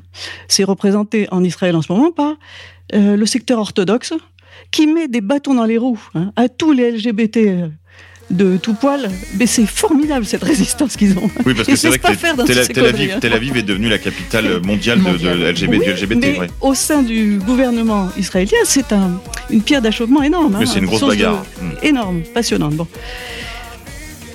Le- la deuxième partie de l'humanité, c'est les autres qui sont juste des clients. Il y a un marché parfait, on occupe le marché. Il faut faire de la pub, tous les arguments sont bons. Je signale, je vais donner un conseil quand même aux marchands de reproduction artificielle. Euh, ils nous disent comme grand argument publicitaire l'égalité. Hein, si euh, un le fait, j'ai le droit moi aussi, et puis n'importe qui, puis comme ça le caprice devient roi. C'est un très bon argument euh, commercial de dire je le veux, donc je le fais. Mais on ne vend pas une Mercedes au nom de l'égalité. On vend une Mercedes au nom du privilège, de la liberté, euh, des- de, de tout ce que permet le fric hein, comme excellence. Donc, à mon avis, il y a une faille dans la propagande, et j'espère que Lucien va l'exploiter. Hein, c'est le grand spécialiste hein, de tous les gros phénomènes de, de propagande commerciale. Il faut la casser, et on peut la casser. hein. C'est plein d'incohérences, tout ça. C'est intéressant. Absolument, c'est un sujet passionnant. On parlait de, de- de la croissance exponentielle de la stérilité humaine dans le monde occidental, donc euh, dans le monde septentrional, hein, États-Unis, Canada, Europe, euh, Europe de l'Ouest et euh, on va dire Australie. Bon, les problèmes de fertilité sont immenses, donc ça ouvre un nouveau marché. Vous parliez de euh, caprice et euh, marché. Euh, en effet, avec la, la loi Taubira, d'une certaine façon, aura été le premier chapitre de cette logique de la fiction à la fois technologique et médicale, dans la des biotechnologies d'une part, et du droit de l'autre. C'est-à-dire qu'on va faire de- des fictions juridiques et techniciennes pour répondre aux caprices. Est-ce est-ce que ça résume bien la situation, euh, Lucien Cerise? Oui, oui, ça c'est parfaitement résumé, oui. Et en fait, euh, comment dire, il y a, création de besoins hein, à partir de, de problématiques euh, qui sont créées euh, ex nihilo. Hein, euh, par exemple, la, lutte contre l'homophobie, euh, qui permet, enfin, qui, qui, sert de prétexte hein, pour faire avancer justement la GPA, la PMA et, et, et, le transhumanisme. Il n'y a pas d'homophobie. Voilà, c'est tout. Ou s'il y en a, c'est parce que on en parle. Hein, donc il y, a, une espèce de, phénomène comme ça, un peu de, de prophétie autoréalisatrice. Plus on parle de LGBT et d'homophobie, et euh, plus les gens euh, normaux, euh, en fait, y compris des homosexuels, hein, trou trouvent ça irritant. Donc effectivement, on commence à se dire bon, ça va bien. arrêtons de. Est-ce qu'on peut arrêter de nous laver le cerveau avec cette lutte contre l'homophobie, puisque fondamentalement il n'y a pas de problème. Et ça, bon, il y a plein, il y a même des homosexuels qui raisonnent de cette façon-là. Hein. Oui, en très grand nombre. Ils ont, ils ont beaucoup d'entre eux ont compris que c'était un cadeau empoisonné et que les, toutes les attentions qui les entourent, en fait, étaient euh, avec des arrière-pensées finalement assez mercantiles. Parce que l'idée d'ouvrir à tous leur reproduction artificielle, c'est surtout l'extension du domaine de la lutte, comme dirait Welbeck. C'est extension du marché. C'est-à-dire que le, le, le, le, marché colonise euh, l'utérus des femmes. Hein. C'est-à-dire c'est au-delà de la prostitution. La prostitution, c'est la location du vagin. Euh, là, euh, avec la GPA, on va euh, sur la location de l'utérus. Oui, vous parliez de, de prostitution utérine. Oui, c'est ça. En fait, il faut, faut, faut, utiliser ce terme-là. Il faut diffuser ce terme-là. Il faut que ça devienne un mème, hein, c'est-à-dire en fait une, une unité euh, langagière qui se diffuse rapidement. Vous hein, entendez et... les trolls Il faut vous mettre à produire du mème sur 4chan avec cette expression donc de prostitution des utérus. Ouais, de prostitution utérine. Euh, et euh, bon, enfin là, effectivement, c'est un petit peu mon rayon. C'est les questions de communication, de mémétique euh, et de, de comment euh, diffuser les idées. Voilà. De la même manière, juste une petite parenthèse, il y a un ami, Patrick Ramirez, hein, qui fait qui fait le site Factuel 66. Je crois que vous avez déjà été invité, oui. Oui, tout à fait. Et euh, qui lui, alors propose de remplacer la fachosphère par la fâchésphère. On est fâché, quoi. Voilà. Mais c'est génial. Oui, c'est très drôle. Et, et puis euh... en fait, on va tout, on va tout tourner au ridicule. On, on laisse ouais. rien à l'adversaire. C'est comme l'idée des, des, gilets jaunes dont on parle en début d'émission. C'était une obligation que l'État nous a imposée euh, par la loi euh, et, qui, et qui finalement qui a été retournée en son contraire, puisque tout le, le, le, type qui a lancé le mot d'ordre s'est dit bon, on en a tous dans nos voitures, donc ce sera finalement très facile d'avoir ce, ce, ce, signe de ralliement. Oui, bah ça c'est le principe de la culture du troll, culture du mème, oui. culture du détournement, culture voilà. situationniste en fait, mmh. du détournement de, de, de, de, la finalité en fait des barreaux de notre de nos cages. Il y, y, a une vraie profondeur là-dedans. Hein. Enfin, c'est comme euh, quand une on vraie créativité, qu'il qu faut faire du judo. Hein. C'est récupérer la force de l'autre, hein, récupérer euh, sa sémantique, hein. comme les impressionnistes par exemple. On récupère. Enfin, d'abord à l'origine le terme d'impressionnisme euh, c'est péjoratif. Oui, c'était péjoratif, oui. Et ils l'ont récupéré, ils l'ont valorisé. Euh, voilà, bon, il faut faire ça et puis éventuellement, effectivement, trouver euh, des, des, enfin, moduler un petit peu, fait, propos, dire la fâchésphère au lieu de la fâchosphère, ce qui permet de subvertir complètement euh, l'attaque hein, et de, la, de, la, de, de faire un, une boucle de rétroaction. C'est-à-dire qu'en fait, l'attaquant se prend, le, lui, enfin, se tape lui-même quand il nous frappe. C'est merveilleux. Merci Patrick Ramirez, j'aime beaucoup ce garçon. Merci Patrick pour, euh, pour ce moment. Ce moment Nutella. Un petit mot quand même, parce qu'on en, a, parlé tout à l'heure, de l'Arche de Zoé. L'Arche de Zoé, pour ceux, qui ont moins de 20 ans, ne, s'en souviennent absolument pas. C'était une affaire sous l'ère Sarkozy. Il s'agissait d'une association, d'une fausse, enfin, on pourrait dire une, une association Potemkin d'aide de, enfin, de secours à l'enfance et qui en fait a été prise la main dans le sac dans une opération d'enlèvement, on peut dire de masse, d'enfants tchadiens déguisés en enfants soudanais et en enfants blessés. Ils portaient tous des pansements sur la tête, etc. On se souvient du directeur de cette association, euh, qui euh, Éric Breteau, qui était un proche de le frère de Nicolas Sarkozy, qui travaille dans l'industrie de la bio, des biotechnologies, biotech, si je ne me trompe pas. Oui, Biotech, c'est un laboratoire international avec une antenne française. Oui. Voilà, Biotech, dans lequel sont mouillés donc euh, l'université Paris 5 Descartes, l'Inserm, l'école centrale de Paris et l'ESSEC. Hébergé même l'association, puisque l'adresse de l'association était la même que celle d'une de, leurs antennes et le, mail de contact pour l'association donc des enfants de Zoé était la, on pourrait dire le numéro 2 du projet, puisque c'était à la fois l'épouse du directeur du centre universitaire et euh, également donc membre de l'équipe de, euh, de recherche, Madame euh, Lefebvre S. Alors je voudrais euh, préciser ce qui me semble très important dans cette histoire. Euh, d'une part, hein, qu'elle est très liée au trafic d'organes, hein, l'enlèvement d'enfants vivants Oh, quelle bien organisée, Alors, elle peut servir à tout. En et en fait, il y avait trafic, trafic d'enfants adoptés et trafic d'organes. euh, Bon. on pourrait dire. alors, bon. Euh, c- ces enfants, ils étaient enlevés hein, censément pour être adoptés. Bon. Ensuite, euh, on n'a pas retrouvé trace des familles adoptantes. hein. Il n'y a pas eu d'enquête, un journaliste qui soit allé dire bon alors vous vous avez adopté ce, ce garçon, qu'est-ce qu'il est devenu? C'est vrai. Pas une seule enquête, hein, je sais pas pourquoi. Bon. Mais on peut soupçonner donc que les labos avaient besoin de d'enfants euh, un peu hors de contrôle pour faire des expériences. Oh. Bah, bien sûr, mais c'est logique. Mais il y en a partout. Et tous les enfants africains, on s'en sert pour ça.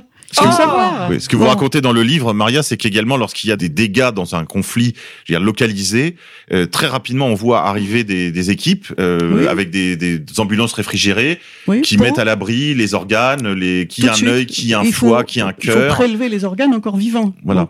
Alors, vous savez, les pionniers là-dedans, comme par hasard, encore, hein, ce sont les Israéliens. Ah non, pas, non, Ah, pas je- encore. je suis euh, désolée, mais en non, tout mais cas- je- Je vous demande de vous arrêter. Je sais pas de ma faute. Non, Je parce vous que demande de vous arrêter. Non, ce côté-là, les médias font un bon travail. Les histoires concernant Israël, c'est toujours croustillant, ça attire les lecteurs. Donc, il y a des clients si vous racontez un scandale israélien. Bon, mais les Israéliens, ils sont extraordinaires, comme ça. hein. Euh, ils ne rendent pas les corps de Palestiniens tués à leurs familles. Pourquoi? Parce que si les familles arrivent à les obtenir, ils aperçoivent que c'est des corps... euh, euh, C'est couturé il manque des trucs avec des... les enfants sont recousus. Bon, ben, il y a des dates de guerre, de guerre locale actuellement dans le monde qui sont faites simplement pour pour faire une cueillette d'organes. Soyons clairs, Mm. c'est la réalité. Et quand on trafique le les fœtus, les embryons, les gamètes, on est dans la logique du trafic d'organes. On peut, Alors- on peut- vous, vous utilisez même dans votre livre le- l'expression de cannibalisme de- sous Oui. une nouvelle forme, un nouveau fait, cannibalisme. oui.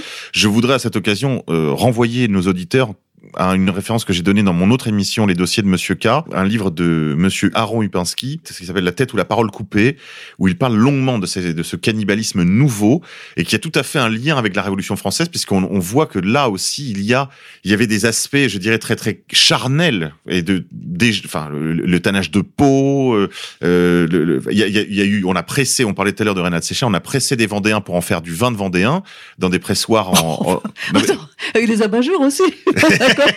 Écoutez, bah, ça c'est. On a, on, a ça, c'est fait- on documenté. a récupéré de la graisse de vendéenne Mais non, non, pour, ça, c'est pour- pour documenté. faire des onguents pharmaceutiques. Non, Non, non, ça, c'est documenté. D'accord. Ça, c'est bon. documenté, J'espère qu'il en reste dans les cimetières, hein, parce que moi je demande à, à labo d'aller analyser. Hein. Ah, je, reconnais, là la méthode de l'exactitude. Donc, non, mais, mais en tout cas, une Enfin- chose est sûre, c'est que il y a, il y a un, un, un nouveau cannibalisme qui est en cours, et vous, et en effet, vous vous rappelez que ça commence déjà dans le trafic des gamètes. Ça commence vraiment dans la, de la graine, on pourrait dire, Oui, oui, jusqu'au fruit. oui. C'est-à-dire de la graine, tout, tout le processus jusqu'à le- l'enfant. Tout l'humain devient gisement, hein, mort ou vif. hein. La nouvelle loi qui fait qu'on est obligé de donner nos organes en cas d'accident, bah, euh, c'est la limite justement. hein. On l'autorise tant qu'on est vivant sur ce qu'on faut- ce qu'on va donner quand on sera mort. Et maintenant, qui est-ce qui va décider quand est-ce qu'on est mort hein? Qu'est-ce qui est un accident où il n'y aura pas de retour en arrière possible, tout ça? Bon, là, tout, tout va dépendre du marché. hein. En Pour fait, le a- moment, ça paraît Quelle horreur. horrible. On se dit, mais non, euh, les, les médecins français vont pas rentrer dans une logique pareille. Non, mais En fait, il y a- après, après une bonne guerre, hein, quand il y aura plus personne qui soit en entier ou normal, bah, il y aura du marché. hein, donc ça va se développer. En fait, là, vous voulez dire qu'il y a une sorte d'appropriation de, de nos corps euh, qui est déjà euh, virtuel dans le sens où euh, au Non, cas où il nous arrive existe. non, mais au, au cas où nous arriverait quelque chose nous sommes déjà tous propriétaires enfin propriété du médecin qui, qui va nous qui va nous prélever quoi Oui, oui, propriété de l'État, euh, qui lui-même va déléguer à des sociétés privées. Enfin, c'est une catastrophe. Vous savez qu'il y a un cas hein, terrible en France hein, euh, de prélèvement euh, d'organes sur une personne vivante et qui a fait un scandale qui n'est pas fini, hein, dont s'occupe beaucoup Christian Cotten, hein, un grand militant. C'est l'affaire Eliane Kabil. Depuis 15 ans, hein, cette femme a été dépecée, dépecée dans l'hôpital de hum, Gonesse. La justice euh, suit son cours, euh, les procès sont pas finis, mais il n'y a pas d'explication à ce qui est arrivé à cette pauvre femme de famille guadeloupéenne martiniquaise, des gens, vous savez, qui ont de bons réflexes, hein, de ne pas croire euh, ce qu'on leur raconte tout de suite. hein. On en est, on a découvert trois certificats de décès à des dates différentes pour cette dame. Hein. Il y a eu trois autopsies et chaque fois dans les cercueils qu'on ouvrait, on trouvait des morceaux qui ne pouvaient pas avoir appartenu à la dame en question. Alors il y a un cas donc qui, je vous dis, est bien connu grâce à des militants acharnés et à la famille hein, de Hélène Kabil. Mais combien d'autres il y en a hein Apparemment, dans les cimetières, si on ouvrait tous les cercueils, on aurait énormément de surprises. hein. Hmm les gens qui sont enterrés sont pas forcément euh, ceux qui portent leur nom. Bon, c'est atroce, atroce. Alors, pour euh, sortir un peu de tout ça, parce que moi je suis d'un tempérament optimiste, je voudrais parler de mon top du mois. hein. On devait préparer euh, flop et top. Alors, mon top, pour moi, euh, c'est le pape François. Et il faut le dire, c'est très, très, très, très, très important. Hein, Il a dit, l'avortement, c'est faire appel à un tueur à gages pour tuer le plus innocent de tous, hein, celui qui pourra le moins se défendre. Je suis tellement contente que le pape ait dit ça. Euh, parce que euh, dans nos milieux, bon, Je, je signale quand même que tous les commentateurs autorisés un petit peu catho, du genre Charlotte Dornelas, de- de- Eugénie Bastier, etc., toute cette euh, réacosphère, tous ces néoconservateurs ont été extrêmement prudents dans leur défense du pape. hein. Ils, prenaient toujours des précautions du genre oui, oui, c'est un propos excessif, mais bon, il faut essayer de remettre dans le contexte. Alors qu'en réalité, je crois qu'il a parfaitement raison. En réalité, parfaitement le médecin est mis rôle. D'abord, il est dans son rôle et surtout, il, il- il rappelle que le médecin qui avorte est dans la situation du tueur à gage, c'est-à-dire que contre argent, il vous règle un problème. Bon. Euh, Ah oui Bah non, mais c'est vrai. Mais oui. Alors, moi, je trouve que ce qui est plus important que ça, le pape, il a fait ce qu'il devait faire et ce qu'il est normal de faire. Hein, dans une famille normale, euh, un papa dit, bah non, je veux pas être. Qu'est-ce qui va appuyer sur la gâchette hein? C'est la mère ou le père? Non, ni le tueur à gage, ni nous-mêmes, aucun de nous-mêmes. Ce qui est très très important, c'est qu'il faut que nous, nous soutenions le pape. Les attaques contre l'Église en ce moment, elles viennent de l'extérieur et de l'intérieur. De l'extérieur, on nous dit tous pédophiles. Bon, d'accord, ok. J'ai des On choses à oublie dire de- à ce sujet. Attends. On oublie de nous dire, et dans les centres de loisirs, et dans les équipes sportives, là, il n'y a pas de pédophiles. Dans Bon, les écoles même. Hein. Dans les écoles, partout.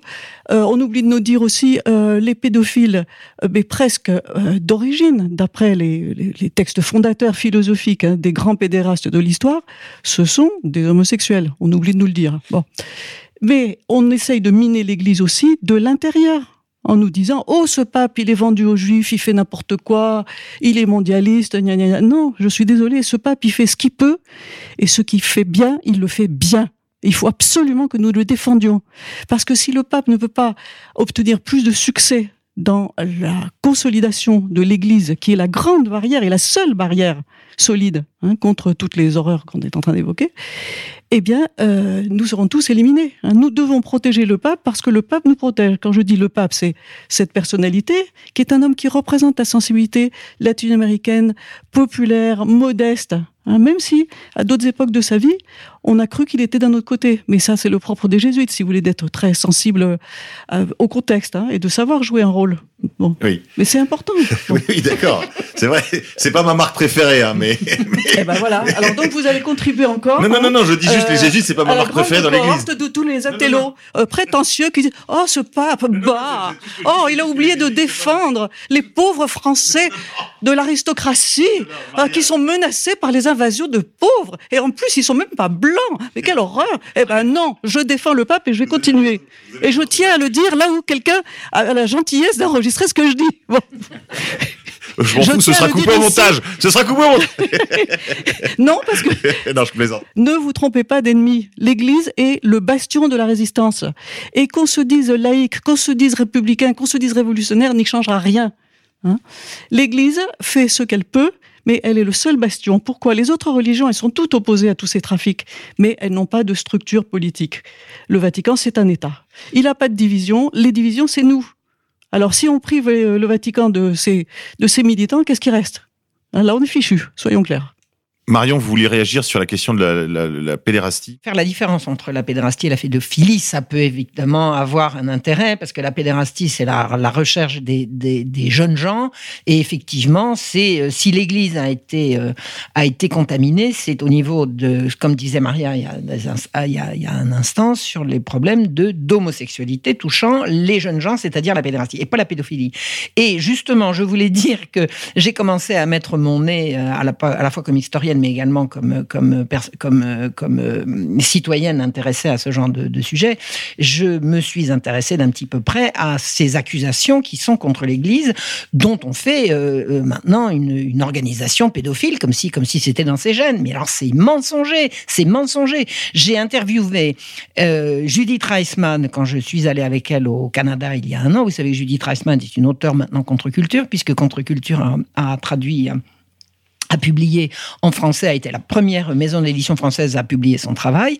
Elle a, euh, j'ai euh, participé à une interview au Canada où elle nous a raconté, euh, et je peux donner les références, hein, j'ai fait deux fois une vidéo là-dessus, j'ai fait une vidéo moi-même et j'ai relayé la vidéo du Québec.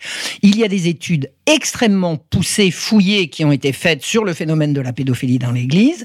Il apparaît, le- le- le- l'enquête a été faite en Australie. Elle a concerné pas seulement l'Australie, mais également le- le- les États-Unis.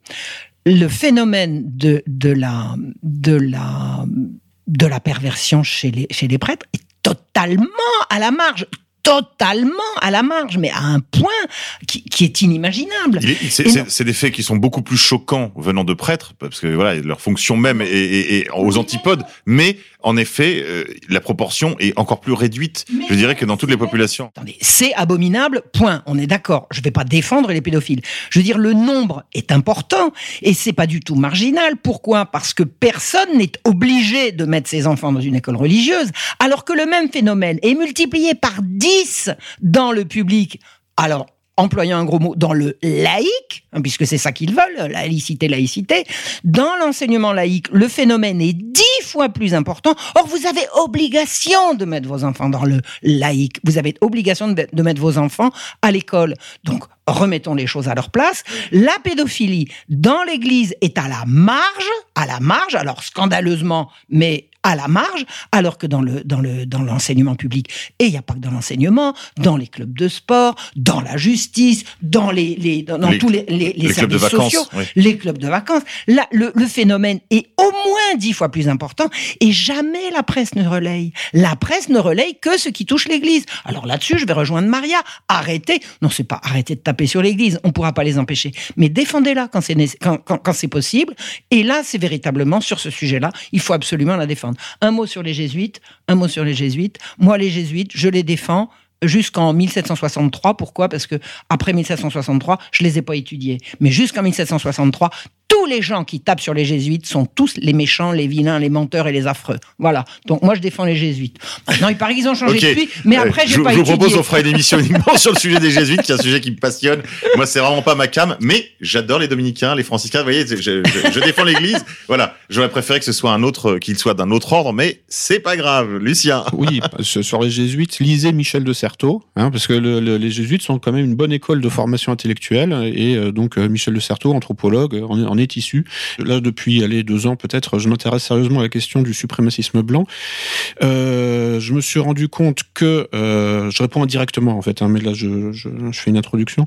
Je me suis rendu compte que euh, le suprémacisme blanc était assez branché hein, sur la question du transhumanisme, et que en fait, au-dessus, en général, les patrons, les vrais patrons hein, dissimulés du suprémacisme blanc, c'était des suprémacistes juifs. et donc bon, et avec un arrière-fond euh, idéologique assez spécifique, hein, qui est défini plutôt par le bénébérite hein, que par euh, des- la synagogue euh, orthodoxe classique. Le bénébérite, qui est donc en fait une loge euh, judéo-maçonnique qui a été créée à New York et qui est composée essentiellement donc de juifs ashkénazes, hein, euh, Du juif allemand à l'origine, oui. oui, allemand et, et puis ou slave, enfin je veux dire polonais, voilà, qui se sont rendus compte assez rapidement qu'effectivement ils avaient un problème d'infertilité, qui ont commencé à réfléchir à des stratégies pour compenser hein, ce, que, la nature ne leur donnait pas euh, par euh, la culture, euh, sachant que bon aussi quand on travaille beaucoup hein, pour prendre le contrôle du monde hein, depuis les tours de Manhattan, bon il y a tout un tas de, de, de, phénomènes, enfin de causalité hein, euh, génétique et épigénétique qui s'additionnent et qui vous rendent stérile, effectivement. Premièrement parce que vous n'avez pas le temps, tout simplement, de faire des familles nombreuses et parce que vous, vous travaillez beaucoup. Et donc tout ça, en fait, euh, a- aboutit à, à- à structurer un milieu euh, aussi euh, qui s'est beaucoup développé à Londres, enfin du moins en Angleterre, et qui a donné naissance à des sociétés de pensée et à des penseurs et à des, des, des gens comme Aldous Huxley et à tout un milieu eugéniste hein, qui s'est développé à la fin du 19e siècle et au début du 20e siècle euh, et qui a euh, fertilisé entre guillemets, hein, enfin du moins qui, qui euh, Inséminé. inséminé, oui, voilà, pas mal d'idées dans la société civile, enfin dans, dans l'opinion publique. Bah, la aussi- London School of Economics, euh, le- le- le- la société Fabienne, qui elle-même est la société fondatrice du Parti travailliste anglais. Enfin, il y a, il y a tout un tas de relais. Il y a les sociétés Cecil Rhodes, qui elle va plutôt toucher toutes les, les cercles impériaux de la de l'Angleterre jusqu'à fonder le CFR, le Council on Foreign Relations américain, via toutes les, les sociétés comme la RIA, la Royal Institute of International Affairs. Enfin, tout ça, ce sont des satellites de ces petites sociétés de pensée finalement. euh, de, de- finalement, en haut, il n'y a pas grand monde, mais euh, mais ça, ça, ça diffuse par des chaînes de transmission euh, Voilà, vers le grand public. euh, Ça, ça, ça, ça, ça a formé un peu le, le, le- l'air du temps, hein, le zeitgeist,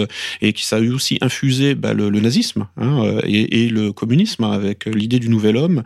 Et euh, donc il y avait vraiment en fait un, un, Un projet une- anthropologique, une, oui. une idéologie dominante qui émane effectivement de cercles essentiellement anglo-américano-juifs et qui s'est diffusée un petit peu partout dans la foulée du darwinisme aussi et de l'idée de euh, que, l'on peut euh, euh, en quelque sorte prendre en charge notre propre évolution. Hein, euh, on peut effectivement, un peu comme la réflexion hegelienne, hein, l'esprit qui revient sur lui-même et qui en fait peut modifier euh, ses, ses composants atomiques, hein, qui euh, dans un premier temps nous sont donnés par la nature ou par Dieu, selon qu'on croit en l'un ou en l'autre, enfin qu'on adhère à l'un ou à l'autre. Mais euh, en gros, euh, au 19e siècle, il y a cette idée que nous pouvons revenir sur ces déterminismes de A à Z. Une prise en charge de la suite de l'évolution humaine. hein. Ça, c'est vraiment le- le- la philosophie hégélienne. Et pourquoi enfin, est-ce que oui mais euh, il y a la question aussi de la survie de l'État d'Israël lui-même. Est-ce que vous croyez qu'il est possible qu'il y ait en projet la mise en place d'une armée de clones? Est-ce que vous croyez à ça, par exemple, par l'exogénèse? La- la- Si on invente le, parce que je crois que c'est en cours ça, la, la création du, du, du- de l'utérus artificiel. Est-ce que vous croyez qu'il est possible de qu'il y ait des projets dans ce sens? Si, si on s'appuie sur euh, les publications de Jacques Attali, par exemple, hein, euh, oui, en fait, effectivement, c'est-à-dire que, euh, comment dire, la, la capitale, la capitale mondiale doit être à Jérusalem, et, mais c'est compatible avec le transhumanisme. C'est-à-dire qu'on est simultanément dans un enracinement maximum du projet sioniste mondial, mais en même temps qui ne cède en rien au progrès technologique et donc il y, a, il y a une conjonction des opposés encore une fois entre le- l'enracinement traditionnel, enfin dans une tradition, et en même temps les, les perspectives euh, de- technologiques euh, les, les- les plus futuristes. hein. Donc euh, union du futurisme hein, Et de l'archaïsme. et de l'archaïsme, ce que Guillaume Fay appelle, appelle l'archéofuturisme. Et ça va devenir la toile de fond de notre époque. Faut, faut se préparer à ça. Maria. Oui, moi je voulais dire que c'est au Japon hein, que tout ça est en marche. hein. Il y a eu un fait divers très très scandaleux, un japonais euh, qui euh, se faisait fabriquer des enfants et son idée c'était d'en faire mille. Un jeune homosexuel milliardaire japonais, fils d'un très très grand patron de l'industrie japonaise. Le Japon a un problème de stérilité aussi énorme et il veut pas entendre parler d'immigration, donc il faut bien qu'il trouve autre chose. hein. Alors, eux, ils ont opté pour l'instant pour les robots, mais vous, vous, Alors, vous euh, suggérez qu'il est possible qu'ils optent demain pour les pour les clones en Mais fait. il y en a qui font des clones, hein. oui, bien sûr, oui, oui, oui. On aura des révélations à l'occasion d'un scandale un jour ou l'autre, hein, bien sûr. Mais c'est dans les tuyaux, de toute évidence. Mais si vous voulez, ça ne va avancer que si nous ne résistons pas et que s'il y a beaucoup de bonnes guerres qui posent des questions de survie, tout simplement de survie. Bon, les identitaires français, hein, ils veulent la survie euh, d'un certain type ethnique de gens. Bon, bah, ils vont être obligés de dire attends, on fonce sur la GPA, c'est l'avenir, l'utérus artificiel et tout ça. Au moins, on va pouvoir choisir de ne faire que des gosses blancs. Mais ça ne marchera que si on a euh, débarrassé la planète d'un paquet d'Africains qui sont en train de d'aller vers la majorité de la population mondiale. L'effondrement, c'est un vrai sujet. Je vous, je vous- je vous renvoie par exemple aux travaux du- de l'Institut Momentum. Il y a un vrai sujet là-dessus sur la, non pas la surpopulation, parce que moi je ne suis pas du tout malthusien, mais enfin sur la surpopulation, on va dire sur la surdensité dans certains endroits de- du monde.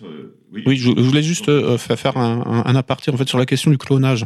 C'est pas vraiment un problème parce que le clonage clone quoi? Il, co- il clone du code génétique.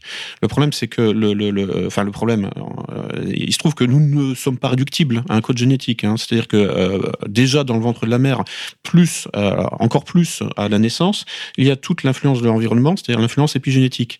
Hein, c'est euh, certes effectivement on, sait que par exemple deux jumeaux risquent d'avoir des destins semblables, mais si on les sépare à la naissance hein, et qu'on les met dans des environnements très très hétérogènes, ils peuvent effectivement avoir, enfin ils, ils auront pas la même vie. Pourtant ils ont le même génome.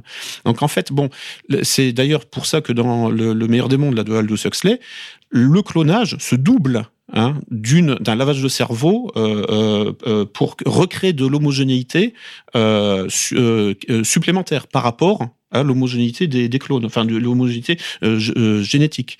Et, euh, ça, en fait, voilà. Oui, le clonage, ça existe dans la nature. C'est ce que vous nous dites. Les, les jumeaux sont des clones, et d'une certaine façon, les gens qui se poseraient la question, un petit peu façon d'une d'une d'une rencontre de Valladolid, est-ce que les clones auront une âme? Oui, évidemment, parce que ils seront juste la reproduction, comme vous dites, de matériel humain. bien sûr qu'ils auront, ce seront des êtres complets d'une certaine façon, mais on peut imaginer que toute cette accumulation de technologies produise encore autre chose, pas seulement des clones, mais des monstres, Maria. Ben, c'est même, c'est même automatique. Les enfants de, de Frankenstein, qu'est-ce qu'ils font? Ils commencent par assassiner leurs frères.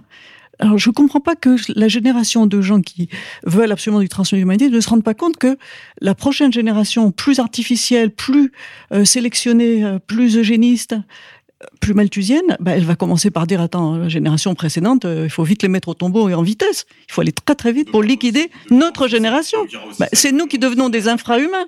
S'il y a des surhommes Bon, c'est nous, nous sommes des infras. Nous, nous sommes les, nous sommes les, comme disent les, le groupe, le groupe euh, Oblomov, je crois, euh, qui se réclame euh, de, de, la, de la pensée, on va dire situationniste. Ils, ils, disent de nous que nous sommes les singes du futur. Nous devons être les ah singes du futur.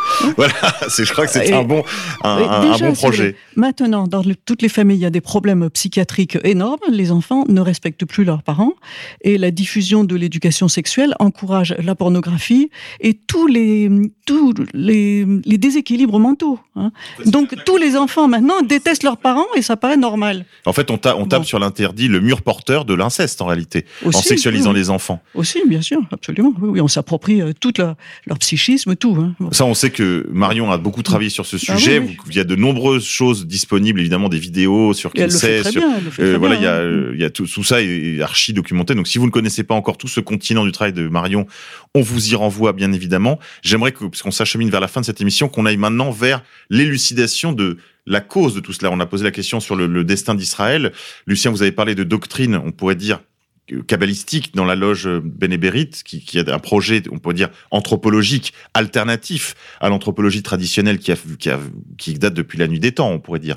Ce modèle qui fonctionne, qui est le modèle familial, fondé sur deux grands principes, la génération naturelle, les bébés bio, quoi, avec papa, maman, donc des bébés fabriqués à l'ancienne, euh, de saison, euh, et puis cette anthropologie nouvelle, cet, homme nouveau qui en effet euh, innervé des projets aussi bien euh, nazis, communistes, ou maintenant le totalitarisme libéral, qui, se, qui finalement seraient les trois rameaux du totalitarisme, si on s'en réfère à la pensée d'Anna Arendt, et qui, lui, poursuit ce projet d'homme nouveau.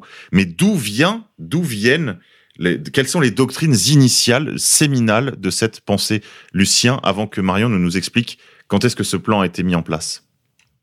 Bah, c'est, si on cherche des sources philosophiques, il faut remonter à Platon, hein, puisque dans, dans, la République, euh, il imagine plusieurs types de sociétés, hein, et donc euh, l'idéal rationaliste euh, appliqué à la politique. Euh, bon, la première source en Occident, c'est ça, c'est Platon. puis ensuite, ça a été reformulé. C'est, le tout. Enfin, c'est toute le, c'est la tradition utopiste. Euh, qui euh, envisage la société et l'humain comme une machine un peu, en quelque sorte qu'il serait possible de reparamétrer et de contrôler scientifiquement pour euh, évidemment nous emmener vers des avenirs radieux. et ça se poursuit jusqu'au XXe siècle et ça prend le terme enfin, le nom d'ingénierie sociale au XXe siècle. En fait, finalement, ça fait partie de la nature humaine aussi. C'est le besoin de contrôler son environnement et de contrôler sa, sa, sa vie, son destin. C'est-à-dire le besoin de, de, de, de réduire l'incertitude hein, avec euh, évidemment les risques hein, de stérilisation en quelque sorte, les risques en fait d'atrophie hein, du jeu des possibles. Hein, euh, parce que c'est en fait une espèce de scientisme hein, euh, étendu à tous les aspects de l'existence, mais qui est viscéral en nous. Hein, je veux dire, euh, on est jeté dans, le, on est comme on disait Heidegger, on sommes jetés dans l'existence. Voilà, et nous passons notre vie à essayer de sécuriser notre environnement et de nous sécuriser nous-mêmes. Bon, voilà, quand on a des moyens techniques hypertrophiés comme c'est le, cas aujourd'hui, ça, la, la sécurisation, en quelque sorte, subit un, un phénomène d'hétérotélie, c'est-à-dire qu'elle se retourne, elle devient dangereuse. C'est-à-dire que la sécurité, on peut pas vivre sans sécuriser notre euh, environnement. À, à partir d'un certain seuil, la sécurité, euh, il y aura un, un, phénomène là de feedback, hein, de, de, de, de, rétroaction, et la, la sécurité ne sécurise plus. elle insécurise. Ouais. Euh, voilà, voilà, et elle tue. Enfin, est-ce qu'il n'y a, a, pas une autre source, je dirais, en dehors des, des, des, des je dirais des sources officielles de, du platonisme qui, qui dérive en utopisme, qui, qui descend comme ça les siècles jusqu'à nous, est-ce qu'il n'y a pas aussi des contenus, je dirais presque de nature occultiste, avec euh, cette, cette espèce, puisque vous parliez de Platon, l'androgyne, on retrouve cette figure en fait qui est plutôt un, un, un trani, un ladyboy euh, de la maçonnerie, qui est euh, le Baphomet, avec euh, cet être qui est à la fois animal et humain, homme et femme, euh, qui a des, nichons et un zizi. Enfin voilà, là il y a, quand même un- une idée, si vous voulez, du, tout et son contraire, ce que, la, gnose appelle la coi- coincidentia oppositiorum, c'est-à-dire la, co- la coïncidence des opposés dans un humain qui finalement serait à la fois de toutes les races, de tous les sexes, fluide. Enfin, c'est le, le principe de la théorie du genre aussi appliqué à tout, quoi. Oui, bah, c'est la, ouais, la conjonction des opposés. Enfin, le, le- mais euh, le, le- le problème, si vous voulez, c'est que ça peut se, ça peut se dissocier. Enfin, cette conjonction des opposés, en fait, est un, un résultat mécanique de la mondialisation. Parce que la mondialisation, ça fait quoi? Ça réduit les distances. Mais ça fait coexister Donc, tous les fait- contraires. et voilà, et voilà. Donc, et, et puis, en plus, il y a un projet volontariste. Hein, De mondialisme. ouais. de, du, du- de- qui- oui, voilà, de, de mondialisme, et qui vient accélérer encore hein, ce, ce phénomène, et qui vient surtout inhiber la critique, puisque ce projet volontariste, lui, est pour cette mondialisation et donc cette conjonction des opposés, et pour cette, euh, cette, cette, cette, cette- cette hybridation généralisée. Donc c'est abattre toutes les frontières, toutes les différences, toutes les séparations pour préparer en fait l'avènement d'un euh, du- du- d'une humanité unifiée sous le commandement de la tribu de lumière, pour être clair. Oui, enfin réaliser le, go- le golem, hein, en quelque sorte. Réaliser le golem, oui, parce qu'on a Euh, parlé de ça. Le, on parle tout à l'heure, Maria a évoqué le nom de Frankenstein. Évidemment, on ne peut pas parler d'art d'humain artificiel sans évoquer la figure du golem. Donc le Maharal de Prague, euh, c'est-à-dire cette figure qui défendait la communauté juive de Prague et qui est un être artificiel, qui est un être un homme d'argile animé magiquement par une parole qui est inscrite sur un parchemin mise dans sa bouche. et- et- sachant que lui n'a pas la parole. Oui, que lui, n'a- lui n'a Ça, pas c'est- très important, ouais. Mais ça, ça, on le verra probablement. On verra des, on verra des clones sans parole, des, des espèces de, de oui, des d'inexorables, euh, des créatures euh, de science-fiction, de médiéval fantastique, peut-être même. euh. Alors, peut-être maintenant, on en vient vraiment à la conclusion de cette émission. Alors, Marion, est-ce que vous pouvez nous dire un mot de comment tout ça a été vendu en par tranche et depuis quand?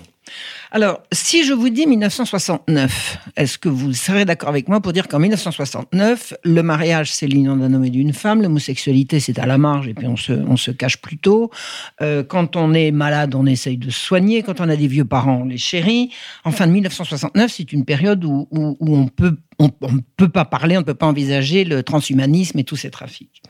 Il se trouve que en 1969, un certain Richard Day, qui était médecin du Planet Parenthood Federation, c'est-à-dire le planning familial, le fameux IPPF, qui nous a fabriqué les droits sexuels, ce médecin, en 1969, a organisé une conférence à laquelle il a demandé à tous les participants ni de- d'enregistrer ni de prendre des notes, ce qui est extraordinaire, mais des gens à la sortie de sa conférence ont rapidement pris des notes et ont fait euh, le, travail de, de compilation de tout ce qui avait été dit.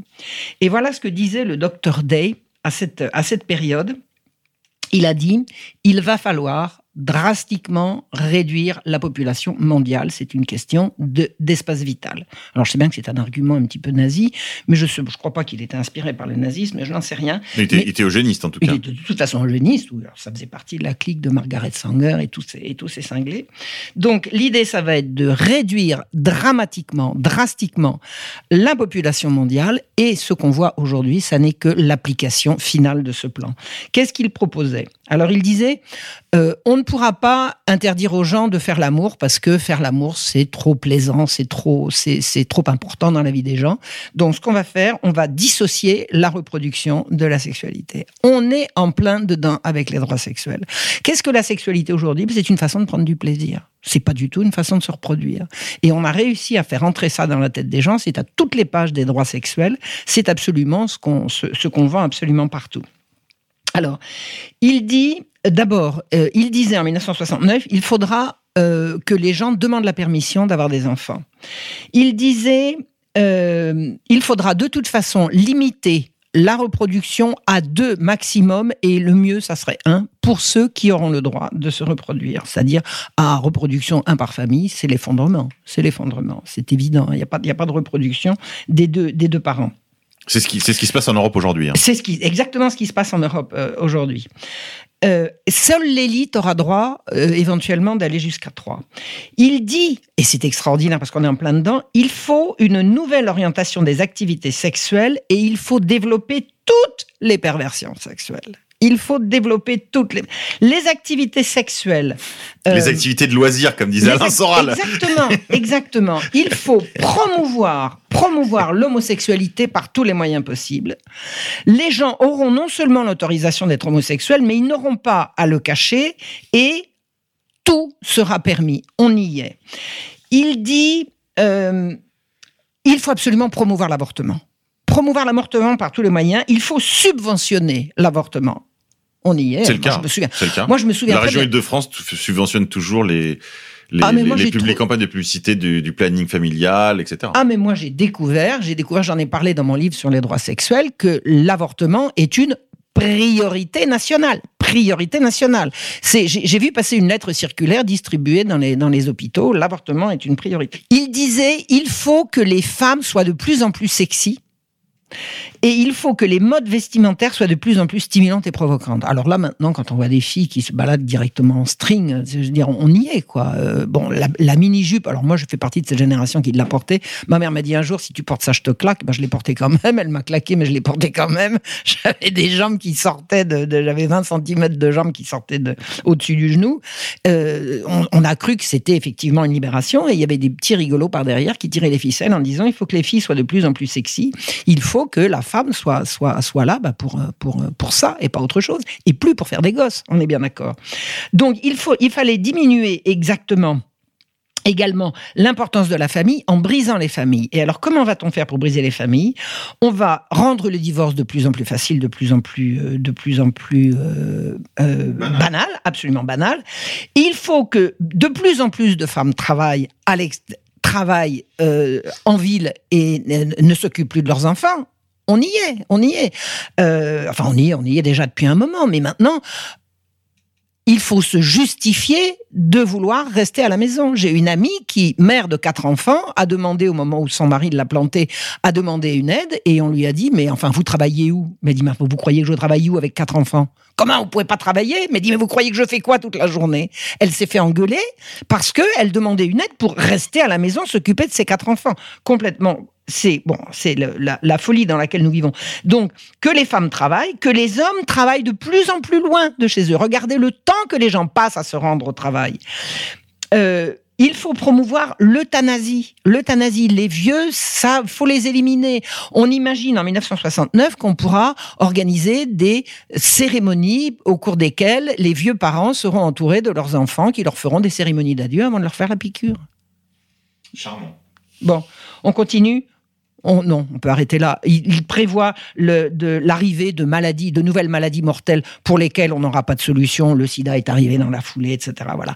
C'est un plan qui est à l'heure actuelle en cours d'achèvement de réalisation. Et le docteur Day disait en 1969, de toute façon, tout est en place maintenant et plus personne ne pourra nous arrêter. Donc ça veut dire que ça ne datait pas de cette, de cette époque-là. Chers amis, cette émission va se terminer. Je vais vous donner la parole pour un dernier tour, euh, pour un mot de conclusion. Maria? Oui. Il y a une question à laquelle je n'avais pas eu le temps de répondre sur l'Arche de Zoé. Euh, le grand chercheur euh, qui est allé le plus loin dans, l'analyse de ces phénomènes horribles, euh, c'est Thierry Messant. Donc ici, chacun a eu l'occasion hein, de célébrer un livre en particulier, de recommander sa lecture. Moi, je recommande vraiment toute l'œuvre de Thierry Messant. Toute sa biographie est passionnante, justement. Et c'est justement quelqu'un qui n'est pas dogmatique. Euh, donc euh, Thierry Messant, il, il a publié un livre hein, qui ne- qui n'a pas le succès qu'il mérite. hein. Ce livre s'appelle Sous nos yeux, où il va au-delà de ses articles qui sont toujours très centrés sur des questions bien précises. Thierry Messant a aussi des tas de choses à dire sur ces questions de reproduction artificielle, euh, d'homosexualité, etc. Il ne les dit pas, ce qui est une très grande preuve de sagesse entre autres. hein. Et donc, euh, je tiens vraiment à dire qu'il faut absolument euh, le soutenir, l'aider à aller plus loin. Voilà, donc sous nos yeux de Thierry Messant, on renvoie nos auditeurs. Vous pouvez évidemment retrouver ça euh, aisément, je pense, sur Internet. Donc, de commander, commandez-en en masse pour que son travail soit connu, diffusé et répandu. Et je recommande également le travail de Judith Reisman. Alors qui est, rappelez-nous. Alors Judith Reisman est une américaine qui a, euh, qui a révélé l'imposture Kinsey. Ah d'accord. Alors elle a contre elle tous les lobbies LGBT du monde. Très bien. Et Marion, un mot de conclusion. Ce sera votre mot de conclusion? Interdire l'éducation à la sexualité dans les écoles. Réveillez-vous les parents, c'est maintenant. Ils ont fait semblant de reculer, ils disent que c'est pas vrai, que c'est faux. Tout ça est en place, tout ça, on sexualise les enfants, on les assomme avec une sexualité qui n'est pas de leur âge. Qu'est-ce que c'est la différence entre un enfant et un adulte? C'est précisément que l'enfant est pré-sexualisé. L'imposture sexuelle, euh, l'imposture Kinsey consiste à dire que les enfants sont sexuels dès la naissance. C'est une infamie, c'est une imposture, c'est un mensonge repris par toutes les grandes organisations des Nations Unies et par tous les ministères de la damnée République. Et il faut savoir que les enseignants qui se battent contre ça, il y en a énormément, des, des, enseignants catholiques, il y en a, voilà, et eh ben ils sont euh, victimes de sanctions hein, disciplinaires. Et on va avoir des procès retentissants. donc soutenons, nos enseignants qui, sont en hein. première ligne sur ce ah combat. Et les parents d'élèves doivent se manifester auprès des chefs d'établissement, exprimer leur résistance. Absolument. Et l'exprimer sous la bannière de nos valeurs chrétiennes fondamentales. on n'est pas des clients, on n'est pas des marchands. On se souvient de la JRE qui avait été un succès, qui avait été un succès contre la, la, la, les ABC de l'égalité, qui était l'introduction de la théorie du genre à l'école, enfin plus exactement des, des gender studies pour être plus précis. Lucien, un mot de conclusion parce que là, on va exploser le compteur. Oui, donc non, juste pour faire la promotion d'une revue, euh, une revue qui s'appelle Baobab, revue des mutations du monde noir, qui est dirigée par Monsieur Albert Houssine, hein, qui est de camerounais, euh, et qui m'a contacté spontanément par Facebook et qui m'a dit ah j'aime bien ce que vous faites, euh, voilà, est-ce que vous voulez pas écrire dans ma revue? Il se trouve qu'au même moment j'étais en train de finir un article sur l'Afrique du Sud de l'apartheid, hein, dans le cadre de mon, mon, étude en quatre parties sur le suprémacisme blanc, et donc bon bah voilà quoi, il y a eu une rencontre heureuse en termes de, de d'agenda. Et donc, euh, bah, mon article vient de paraître dans le numéro qui vient de sortir euh, récemment. Et euh, le numéro s'intitule donc. contexte du développement et perspectives pour l'Afrique du XXIe siècle, numéro 2 donc de cette revue Baobab, revue des mutations du monde noir, sous la direction de Albert Houssine. Marion Juste un mot, il n'y a pas que des enseignants catholiques. Hein. tout le monde sait que je suis catholique, donc euh, hein, on m'entendra là-dessus. Il n'y a pas que des catholiques qui s'élèvent contre cette horreur. Voilà, je tenais quand même à le dire. Ah non, mais alors, il n'y a, plus, a plus ni catholique, ni hétéro, ni homo. Là, tout le monde sur le pont. Tout le monde sur Exactement. le pont. Voilà, tout le monde sur le pont. On se retrouve dans un mois pour la prochaine émission Pourquoi tant de haine? L'émission de la bête immonde qui est toujours, dont le ventre est toujours fécond. Allez, vive la fécondité pourquoi tant de haine Comment peut-on accepter la haine La haine intacte. La vengeance et la haine. Ce n'est pas acceptable. Je vous demande de vous arrêter. vous Pourquoi tant de haine